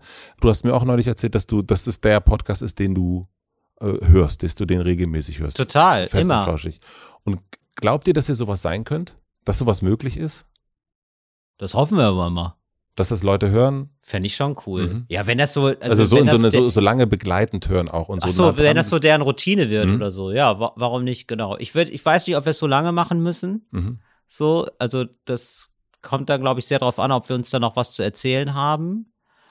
Ähm, ja, also das glaube ich, vielleicht eher nein. Also ich glaube, also von der Art der Beziehung schon. Ups. Naja, von der Art der Beziehung hm. schon, aber ich glaube, ich weiß nicht, also, also ich finde das eigentlich sehr cool, wie gesagt, also ich finde es einfach gut, wenn man irgendwann auch sagt, nee, weißt du was, das war jetzt gut und fertig. Und ähm, ja, ob es jetzt zehn Jahre werden, oder? Die machen, wie lange machen mhm. das? Acht Jahre oder so? Oder ich zehn glaube, Jahre? Zehn, mhm. oder? Ähm, ähm, muss nicht unbedingt. Also ist jetzt erstmal so eine Zahl, die mich eher ein bisschen abschreckt und wo ich denke so, oh Gott, wie kriegt man das denn gefüllt und macht, kann, kann man das wirklich schaffen, ohne sich die zu wiederholen? Fünf. Einfach die großen fünf. Genau. Ja. Als du gefragt worden bist, bist du ein Vorbild, hast du das total abgewunken und hast gesagt, also auf keinen Fall bin ich ein Vorbild und ich werde auch nicht als Vorbild angesehen oder irgendwas. Ja. Ähm, wie siehst du das? Ob Till mein Vorbild ist? Nein, bist du ein Vorbild? Ähm, kann ich ganz klar beantworten. Und zwar erstens mal, dass es, glaube ich, andere sagen müssen und nicht man selber oder ich in dem Fall selber. Und das Zweite ist, ich kriege das ganz oft geschrieben. Ja. Und deswegen hat dieses ein Vorbild sein für mich mittlerweile eine andere Bedeutung. Vor, ich habe sonst immer gedacht, Vorbild, das ist so wirklich jemand, so eine Galionsfigur in der Gesellschaft. Ja. Und eine Person, die nicht streitbar ist. Ja. Und das hat sich ein bisschen verändert, weil ähm, ich glaube, ein Vorbild kann man einfach für, auch für einzelne und viele einzelne Menschen sein, ohne dass die ganze Gesellschaft sich auf eine Person als Vorbild einigen muss. Und ich kriege das ganz oft geschrieben von FollowerInnen, die dann sagen, also das sind wirklich Männer und Frauen jeden Alters, die dann entweder sagen, ich habe im Podcast gehört, wie du da hingekommen bist, wo du immer hin wolltest. Und ich habe mich jetzt getraut, einen total unpopulären Job, ähm, eine total unpopuläre Ausbildung zu machen, obwohl meine Eltern gesagt haben, dass sie das nicht möchten, weil das aber mein Traum ist und weil ich das äh, glaube, dass ich da drin gut bin und du mich da so drin inspiriert hast. Oder Ja. die sagen, ich habe mich nie getraut, laut auszusprechen, dass ich Diskriminierung scheiße finde und dass die Freunde und Freundinnen in meinem Freundeskreis aufhören sollen mit diesen Sprüchen. Aber du, äh, bei, bei dir habe ich gesehen, man, man kann Feministin sein, ohne dass man gleich verbissen und frustriert sein muss. Und ähm, das mache ich jetzt auch. Und das fühlt sich richtig gut an, auch wenn es in dem Moment erstmal unbequem ist. Oder wegen dir spreche ich jetzt an, wenn ich merke, dass jemand sich rassistisch im Alltag verhält. Und du bist da richtig mein Vorbild und du hast mir den Mut gegeben, das in Situationen zu machen. Und die benutzen dann auch dieses Wort Vorbild und sagen, da bist du mein Vorbild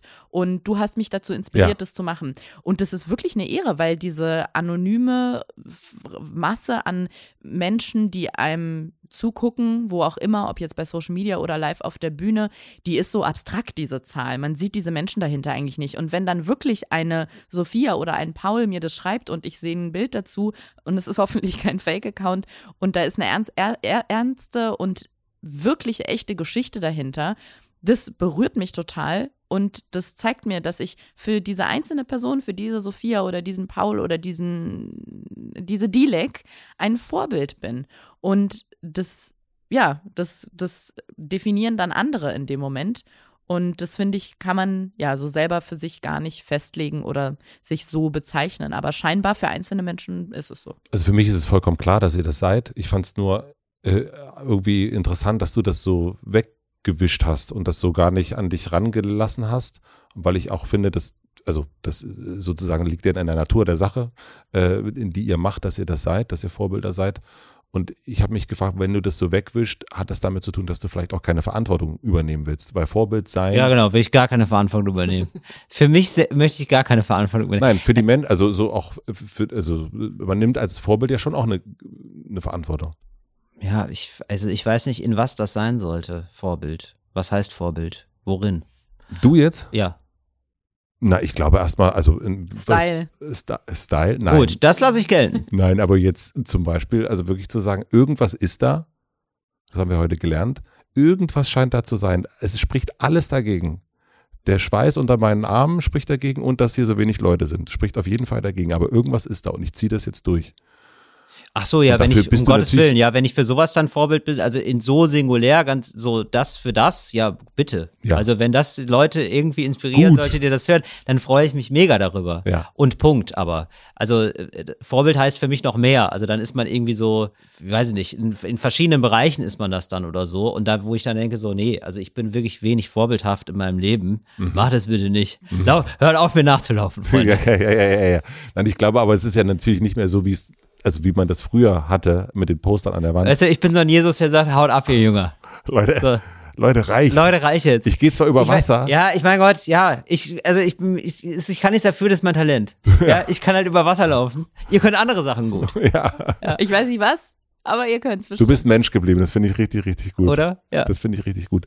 Als, als ich so die ersten Herrengedeck-Sachen gehört habe, da hatte ich ganz oft das Gefühl, wenn ihr über Sachen gesprochen habt, dass das, da war ganz oft dieses okay, wow und Staunen und Medienbranche und was man so erlebt und äh, ob Jan Böhmermann über einen geredet hat oder nicht und haben die und so weiter und so fort und, und irgendwie so ein, so ein bisschen, äh, wo sind wir denn hier gelandet? Und bei dir weiß ich es gar nicht, weil ich dich nicht so lange kenne und so lange verfolge, aber hast du, Ariana, jetzt das Gefühl, dass du Teil dieser Branche bist oder bist du, rennst du noch so staunend rum und hast so das Gefühl, du machst ja eigentlich nur ein Volontariat? Ich glaube, das ist so ein Mix. Also das ist klar, äh, als wir vor fünf oder sechs Jahren angefangen haben, da war ich erst fünf Jahre in dieser Branche mhm. und jetzt bin ich elf Jahre in der Branche und man gewöhnt sich natürlich an Dinge. Und das meinte ein Freund von mir neulich, dass er irgendwie alte Folgen gemischtes Hack gehört hat, ganz vom Anfang. Und Tommy Schmidt hat gesagt, nee, also so richtig Mittelpunkt, das ist gar nichts für mich. Ich würde mhm. jetzt niemals eine eigene Fernsehsendung haben wollen. Ja. Und diese ganze prommige Tour finde ich mega peinlich. Ich will das sagt liebsten, er noch immer. Ja, ich will am liebsten für immer Autor sein und hinter den Kulissen arbeiten. Hm, wenn man da jetzt mal das gegeneinander stellt, wie es heute ist, ist es auch nicht ganz das Abziehbild davon, ja. sondern sehr kontrastreich, möchte ich mal sagen. Ähm, Liebe ja. Grüße. Liebe Grüße an der Stelle, genau. Liebe Grüße. Liebe Grüße so ist es einfach, das verändert sich. Also man, man gewöhnt sich daran. So wie wenn man jetzt nach Spanien ans Meer ziehen würde, würde man das erste halbe Jahr wahrscheinlich jeden Morgen schreien zum Strand runterrennen und sagen, oh mein Gott, das Meer vor meiner Tür, ich kann es nicht fassen, wie geil ist es? Mhm. Ich lade das Bild jetzt davon noch und schick's an meine ganze Familie, weil guckt mal, ich wohne am Meer. Ja. Und nach fünf Jahren geht man halt, wenn man überhaupt noch am Meer vorbeigeht, guckt mal hin, ach ja, da ist Wasser. Und so ein bisschen ist es so. Also ja, genau. immer nur Meer ist auch scheiße. Ja. Nee, du gewöhnst dich einfach dran. Also das, da ist, glaube ich, gibt gar keine Magie dahinter. Wenn du dann ähm, elf Jahre da in diesem Sumpf abhängst, findest du es irgendwann auch nicht mehr krass, wenn, wenn, wenn du jemanden auf der Party triffst, den du vorher sonst halt nur im Fernsehen gesehen hast. Also natürlich gibt es diese ich, Momente. Ich finde es, ja, ich finde, also bei mir gibt es die Momente auf jeden Fall noch, wenn ich so im Privatfernsehen manchmal so Ausflüge mache und dann ist da einfach so, ja, jetzt stehen jetzt Hugo, Egon, Balder und ich nebeneinander. Das verstehe ich. Ja. ja. Also es gibt manchmal so komische Konstellationen oder auch, die mir wirklich sehr ans Herz gewachsen ist. Ilka Bessin, mhm. hätte ich auch nie gedacht, ja. Also ich kannte die äh, vorher immer nur als Cindy aus Marzahn und so. Also sowas finde ich dann schon lustig und immer noch ein bisschen absurd. Ja, ja dass die dann bei dir auch kommentiert und so auf Instagram ja, genau. und so genau. weiter. Das fand ja. ich auch lustig, ja. Ja, und die, die, die ich auch sehr schätze so. Aber äh, so genau, was ich jetzt auch vor fünf Jahren oder von vielleicht noch drei Jahren nicht gedacht hätte. Und so abgezockt sollte das jetzt von mir auch nicht klingen. Ich habe auch diese Momente immer, immer wieder noch, als ich im Podcast bei Herrengedeck diesen Gag gemacht habe, dass Judith Rakas doch mal zeigen soll, dass sie unseren Podcast hört. Sie soll einfach in der Tagesschau mal was Gelbes anziehen und die Leute am nächsten Tag ausgerastet ja, sind und mir alle crazy. ein Bild geschickt haben, meinten, das ist bestimmt ein Zeichen. Und dann habe ich noch so eine lange Insta-Story draus gemacht, weil ich dachte, das ist auf gar keinen Fall ein Zeichen. Das war einfach nur Zufall. Und sie mir dann ein Video aus dem Tonstudio schickte und meinte, kannst du auch posten, wenn du möchtest. Äh, es war kein Zufall, sondern es war ein Zeichen. Und wir seitdem, so sind wir, seitdem so und sind zum Reiten verabredet. Natürlich ist es trotzdem so, dass mir das Handy aus der Hand fällt und ich denke, it's Judith Rakers and she writes me. It's Judith Rakers. Ja, da bin ich jetzt auch nicht so abgezockt, dass ich sage, ja, mein Gott, also wer, also Aha. mein Telefonbuch ist das Who is Who der Medienbranche. Klar zieht Judith Rakers wegen mir ein gelbes T-Shirt in der Tagesschau an. Das ist dann, natürlich bin ich dann trotzdem aus dem Ja, Haus. klar. Es ist, wie, es ist mega geil. Ja. Es ist mega geil. Das ist es hat richtig, die, es ist, ist wirklich, es ist wirklich crazy, finde ja. ich. Weil das ist die fucking Tagesschau. Das ist, das guckt man mit seinen Eltern. Das hat acht Millionen Einschaltquote. Ja, das ist schon crazy, wenn du da irgendwas dran gemacht hast. Wenn da nur ein Becher steht, wo ganz klein Ariana drauf steht, dann ist das schon crazy. Oder du hast den Pappbecher angefasst, der da steht. Und dann ist es, ja, das finde ich schon sehr witzig. Ich merke jetzt gerade die Macht vom Fernsehen. Jetzt merke ich sie dann doch. Ja, hat sie auch. Das stimmt. Ja. Das Fernsehen hat da Wirklich. Noch also die Tagesschau, das hat noch diese Autorität. Ja. Da ist, das sind für mich keine Menschen. Also Menschen, die auch mhm. was machen, die was hören könnten, was ich mache. Also das ist jetzt äh, ein okay wow Moment von dir gewesen und ich würde gerne noch äh, einen von dir hören und dann das äh, äh Schiffchen langsam nach Hause fahren. Ähm, okay wow Moment. Ein okay wow Moment, wo du äh, dein dein Judith Rakas Moment. Hugo Egon Balder können wir jetzt nicht, äh, das können wir nicht gelten lassen als, als den Moment. Ach so, okay, wo ich gedacht habe, ah, abgefahren, der. What the fuck, ja. Oh, als, ich dir, als ich dir bei Insta gefolgt bin? Ja, da war es da war's um mich geschehen einfach. Ach nee, es gab immer mal wieder so welche. Die kann ich, ich kann jetzt nicht diesen einen machen. Nee, aber, aber zuletzt einen letzten. Nimm mir doch einen letzten, bitte. Also ich finde das zum Beispiel, also das finde ich wirklich abgefahren. Ich habe ähm, vor 20 Jahren so die Preisverleihung immer gesehen vom Kleinkunstpreis und habe immer gedacht, den würd ich, da würde ich gern mal hin, weil man ist ja absolut größenwahnsinnig, zumindest wenn man so gebaut ist wie wir äh, und denkt sich so, ja, da würde ich, so eine Glocke will ich mir auch mal abholen. Ja. ja, und jetzt passiert das tatsächlich und ich bin da zusammen mit meinem wirklich Vorbild Josef Hader, der mhm. da ist und es ist einfach ziemlich geil und wir, und ähm, und den ich schon kenne und wir haben schon zusammen gesoffen so, das ist einfach, und es war so, wie ich, wie ich gedacht habe, weil sonst oft ist es ja manchmal Enttäuschung, wenn man so Vorbilder trifft oder so. Und da war das einfach so eine Begegnung, so gut es geht, auf Augenhöhe. Und da, das war ein Moment, wo ich dachte, ja, wow, geil, dass das, dass sowas geht. Und hast du Harpe schon getroffen? Ja. Wieso so zögerlich? Ja, das äh, äh, war eigentlich so ein, ähm, Das soll eigentlich geheim bleiben. Habt ihr euch in der Sauna getroffen oder was? Nee, aber es gab, es gab ein Treffen. Ja, das, also jetzt, also komm. Ich meine, wir sind eh schon, das hört ja kein Mensch mehr jetzt hier. Ja, wir haben uns mal getroffen, so Punkt. Süß, äh, ist einer von euch der Tinder-Swindler oder warum machst das du das? süß, also Ja. ganz süß, wie du guckst gerade. Ja, das war, genau, aber es, mehr möchte ich dazu nicht sagen. Es war, so, genau, das sollte, genau. Aber, wir- aber ja, tollerweise auch ähm, den. Also ich, ähm, ich bin sozusagen durch. Werden wir davon noch, wird die Öffentlichkeit davon noch erfahren? Ja, vielleicht irgendwann mal. Aber es, nee, es ist nichts Großes. Es ist jetzt auch nicht so, dass wir ein Projektbuch haben oder so. Wir haben, sind uns einfach mal begegnet, äh, ein bisschen länger und haben miteinander geredet und das war sehr toll. So. Ey, Wie man alles in der Bleiche trifft, oder, Ariana? Das ist unglaublich. Ungefähr so habe ich mir auch gerade ja, ja, vorgestellt. ja, ja, ja.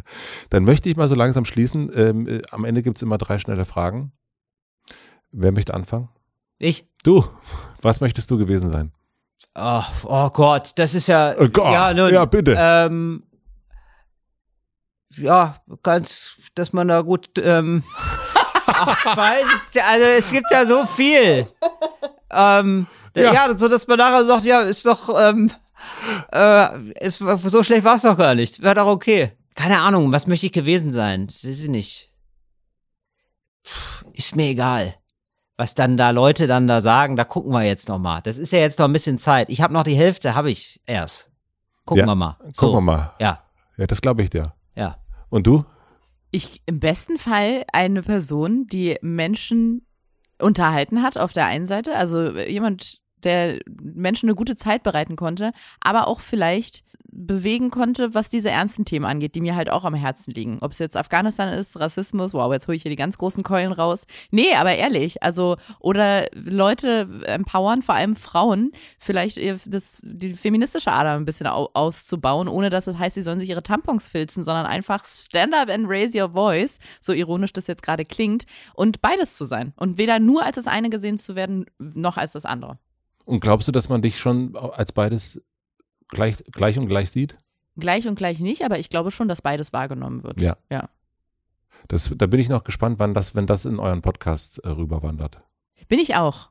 Mhm. Habe ich mich auch schon gefragt. Mhm. Und auch dein, sozusagen, dein, du hast ja auch ein, eine, eine sehr politische Seite auch, die, Ja. die du ja so ein bisschen ähm, unter deinem Jackett äh, noch, noch. Genau, so also die hältst. gibt's immer noch. Die läuft auch immer noch mit. Also ich frage mich schon, wo- wofür macht man das? Was lernst du gerade, was du noch nicht so gut kannst? Loslassen. Mhm. Glaube ich dir? Ich glaube, bei mir akzeptieren, dass es auch manchmal Stillstand gibt und dass es auch manchmal einfach nicht so geil ist. Weil das ist natürlich immer, es gibt immer mal Stillstand und das ist immer mal nicht so geil, aber das habe ich lange, wollte ich das nicht akzeptieren. Was hast du dagegen gemacht? Ich versuche mir das mit Hilfe von, von anderen Menschen mal ganz genau anzugucken. Die anderen Menschen, die vielleicht von der Krankenkasse bezahlt werden. Ja, und dann so ein bisschen, das ist ja auch, hat ja auch was von Aushalten und nicht Mhm. immer so getrieben sein und das einfach mal zulassen, auch wenn es nicht so geil ist. Und nicht immer versuchen, das zu verwischen, um ja nicht diese blöden Gefühle zu haben. Deswegen hatte ich mich das auch äh, gefragt, diese harte, die Arbeit, gute Laune zu haben. Also das ist ja auch zuzulassen, dass man irgendwie auch mal nicht gute Laune hat und dass man nicht äh, kompatibel ist mit, mit, mit all den Sachen. Meinst du das auch? Mm, nee, eher im Privaten, weil ich muss sagen, was Bühne angeht oder Kamera, egal wo Bühne, die Leute sind nicht dafür da, um was von dir persönlich zu bekommen. Ist leider einfach so. Also die wollen jetzt nicht hören, wie es dir jetzt gerade privat geht. Du kannst ja gerne ein sarkastisches Bit machen und fünf Minuten mal ganz lustig über Therapie sprechen, aber du kannst dich jetzt nicht wirklich dahinstellen und sagen, okay, und jetzt mal ganz kurz, mir geht's gerade irgendwie nicht so. Dafür kommt keiner. Bist du dir da sicher? Ja, es gibt auch so Leute, die dafür kommen, aber die will man auch nicht haben. Nee, also nicht, wenn du, wenn du dich Nee, echt. Also, Nee, natürlich.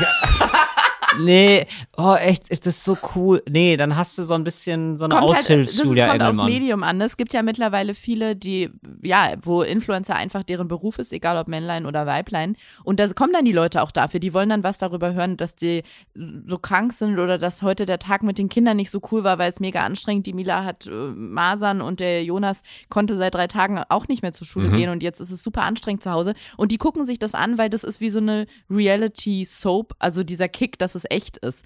Da würde ich sagen, okay, da kommen die dafür. Aber nicht, wenn du Comedian oder Comedienne bist und du stehst irgendwo, machst ein Programm und die Leute wollen unterhalten werden. Du kannst über ernste Sachen reden. Du kannst auch ein witziges Bit über Rassismus machen. Aber niemand will sehen, dass du da stehst und sagst, ich habe gerade richtig Struggle, ich finde keinen Therapieplatz. Und dann kommt kein Gag, sondern du redest einfach nur so darüber. Ja, das kann ich nachvollziehen. Genau, und das, wo ich mhm. das aber gerade versuche zu akzeptieren und nicht wegzuschieben und zu sagen, doch, jetzt ist aber gute Laune angesagt, das ist mehr im Privaten. Und da, ja, das lerne ich gerade. Das war zum Beispiel so toll bei Josef Hader, dass er mir gesagt hat, so, du Till, manchmal brauche ich den ganzen Tag über, um dann die zwei Stunden da einigermaßen auf der Bühne zu stehen, weil ich, ich krampf mich da richtig rein, so dass ich emotional dann diese zwei Stunden abliefern kann. Und es ist wirklich ein emotionaler Prozess den ganzen Tag über. Das finde ich einfach fantastisch, wenn jemand sowas sagt, das der ist, so groß ist. Dass es zugibt auch. Ja. Ja, voll. Das ist super. Dann die letzte Frage, das ist die Plakatwandfrage. Ich überlege, ob ihr eine einzelne wollt oder eine, eine, eine, eine gemeinsame. Nee, jeder eine einzelne. Till, was würdest du auf eine große Plakatwand am Alexanderplatz schreiben? Ach scheiße, da war ich nicht drauf vorbereitet. Ey. Mach das mal. Nee, ja, war ich jetzt. Oh, ja. Jetzt komme ich und sage, Matze, ich höre wirklich nicht jeden deiner Podcasts, aber fast, also 80 Prozent deiner Folgen höre ich von vorne bis hinten und so. Und jedes, also nicht jedes Mal, aber immer wenn die Person überlegt, denke ich, Alter, hast du noch nie Hotel Matze gehört? Du kannst doch nicht dahin Ja, ich hatte das schon. Nein, Antwort ohne Spaß. Haben. Ich habe natürlich schon häufiger das gehört und mir natürlich häufiger schon die Frage gestellt. Und dann ja, hatte ich das schon mehrfach. Und, und jetzt sitze ich hier und ja. denke, ach so, oh nein, wirklich? ach, die Frage mit der Ach so, ich dachte wirklich, du, du ziehst es jetzt gerade aus dem, so ganz easy. Nein. Weil, weil Ariana ist ja so eine Listenmensch, die hat ja Excel-Tabellen für die nächsten 18 Sendungen ja, schon vorbereitet von ja, uns. Das stimmt. Ähm, deswegen bin ich jetzt richtig erstaunt, dass es dir passiert. Nein, ich saß jedes Mal da und hab gedacht, Leute, das, also das macht er in jedem Podcast. Wieso bereitet ihr euch denn nicht darauf vor? Und jetzt sitze ich hier und hab's nicht. Und hab witzigerweise jedes Mal, Matze, wenn du im Podcast die Frage stellst und auch hier wieder, als du es an Till gestellt hast, was willst du gewesen sein, habe ich sofort im Kopf, wie Tim Melzer bei dir war. Ich glaube, es war Tim Melzer und gesagt hat, ein Eichhörnchen. und immer wenn du die Frage einem Gast oder einer Gästin stellst, habe ich im Kopf, was wird es gewesen sein? Ein Eichhörnchen. Das ähm, war Tim Raue. Tim Raue, sorry, ja. genau. Das ja. Koch ist Koch. Mensch Fand ich aber Mensch. super. War ja, auch unfassbar gute Antwort. Doch, ich weiß, was ich auf die Plakatwand schreiben möchte, auch wenn ich mich darauf nicht vorbereitet habe. Und es ist, Achtung, Success is when preparation meets opportunity. Doch, wieso denn nicht? Das glaube ich dir nicht, dass das. Also, bevor ihr mir das gerade gesagt habt, wusste ich nicht, dass es ein so gängiger, dass es so ein Konfuz Konfuzius-Sagtspruch ist. Ja. Ich dachte, weil mein Freund halt Basketball-Fan ist, durch und durch, das wäre jetzt was, was der aus einer 18-Stunden-Netflix-Doku rausgesucht hat. Gibt natürlich noch viele andere Streaming-Dienste wie Amazon Prime oder auch mhm. Napster. Und ich wusste nicht, dass das was ist, was jetzt so in jedem Podcast hier jeder sagt. Und, nee, nicht? Na, wir warten mal noch. Das ist das. Äh, wir schreiben auf das Plakat endlich normale Leute, der Podcast von Ariana Barbri Terrenas, jetzt überall, wo es Podcasts gibt. Till schüttelt den Kopf und guckt auch irgendwie nach. Achso, nee, nee, nee, ich habe, ich hab, Entschuldigung, ich habe überlegt jetzt. Sag mal. Also ich glaube tatsächlich, ihr werdet sterben. Das ist ähm, oh. ohne Spaß. Also das habe ich, das war tatsächlich das, was ich überlegt habe äh, weil das hat mir schon oft geholfen, dass man ja weiß, so man hat ja nicht, also ab und zu sich nochmal dran zu erinnern, man stirbt ja, man hat ja jetzt nur noch 40 Jahre, also ich jetzt, rechne jetzt so damit. Ich 45. Ja, dann kann man halt auch, das, äh, da kann man ein bisschen Mut rausschöpfen, finde ich. Finde ich auch, ja. Und nicht nur Mut, sondern ich finde, das rückt auch ganz oft Situationen nochmal eine andere Perspektive, weil man in dem Moment wird einem dann nochmal bewusst, dass die ganze Scheiße hier, was wir machen, läuft auf nichts hinaus. Am Ende liegen wir alle auf irgendeinem weißen Laken ja. und nippeln einfach ab. Wir schlafen irgendwann einfach ein, wenn es gut läuft, wenn wir alt sind. Wenn es nicht so gut läuft, fliegen wir durch die Frontscheibe auf der Autobahn. Aber es ist irgendwann einfach vorbei. Es gibt am Ende nicht irgendwie die große Preisverleihung. Es ist einfach vorbei. Das heißt, egal was wir machen, es ändert nichts am Ende. Es ist einfach vorbei. Ja. So wie dieser Podcast. Ja, das stimmt. Aber Ariana, wir haben, wir brauchen noch einen von dir. Ach so. Echt jetzt? Ja, schon. Das zählt jetzt nicht. Das nehmen wir, das nehmen wir beide nicht. nicht an, oder? Das nehmen wir, also würdest du auch nicht nehmen von Ariana. Nee. Nee, irgendwie ist es nicht. Ja, stimmt, Till hat recht, nehmt ihr nicht als oh, ein Plakat, Plakatspruch an. Das wäre lustig, wenn das steht, ähm, wenn da steht, ihr werdet, äh, wir werden alle sterben. Und dann da steht da noch ein Plakat daneben und da steht drauf, was Till sagt. Doppelhaken auf Insta. Doppelhaken auf Insta. Ist jetzt auch gemein von uns, dass wir das nicht ja, annehmen. Ja, das ist wirklich ne? gemein. Ja, ist schon gemein irgendwie. Auch auf eine Art von euch. Wir haben richtig lange überlegt für einen Namen. Da, da wird jetzt nichts mehr kommen. Also, mhm. das für weiß Namen ich schon. für den Podcast meinst du? Ja. Mhm.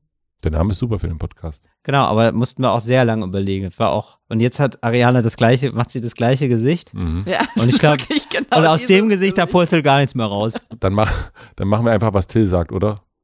Was Till sagt, ja. ja. Aber dann muss erst das von Till kommen, sonst wäre es blöd, wenn mein Plakatspruch einfach nur ist, was Till sagt. Ja, das stimmt. Und alle fragen sich, wer Till ist. Mhm. Nein, niemand fragt sich, wer Till ist. Mhm. In diesem Sinne, vielen herzlichen Dank, dass ihr da wart. Danke, Matze, für danke die Einladung. Dir. Danke, danke. Tschüss. Tschüss. Tschüss.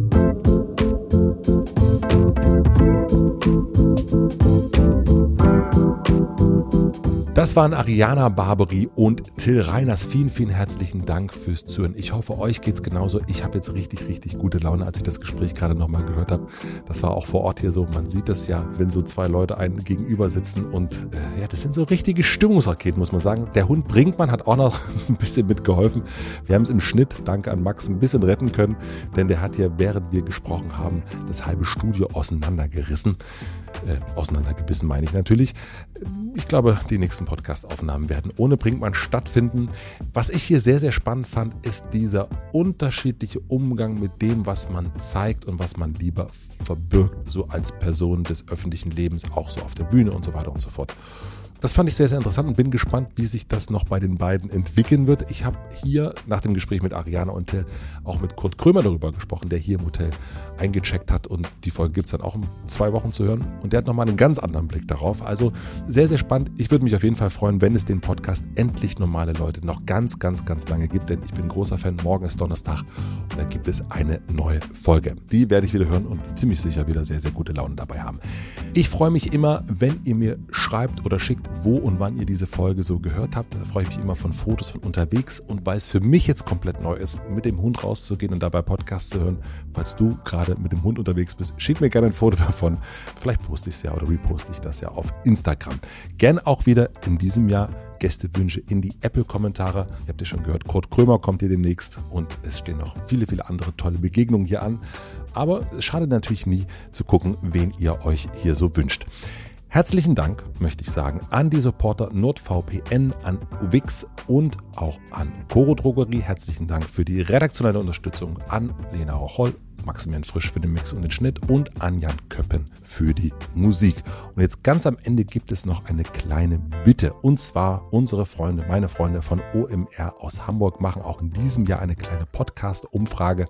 Und sie wollen nämlich wissen, wie ihr so zu Podcast steht, wie ihr zu Podcast-Werbung steht, wie euer Hörverhalten ist und so weiter und so fort. Da könnt ihr einfach mitmachen unter podstars.de slash Umfrage 22. Das dauert ungefähr 10 Minuten. Ich habe auch schon mitgemacht. Und wenn ihr Glück habt, dann könnt könnt ihr ein paar AirPods gewinnen. Sie verlosen nämlich fünfmal ein paar AirPods. So, der Link nochmal podstars.de slash Umfrage 22, den packe ich aber auch in die Shownotes. Ich wünsche euch noch einen schönen Tag, viel Spaß beim Gassi gehen. Wir hören uns hier wieder nächste Woche Mittwoch. Bis dahin, euer Matze.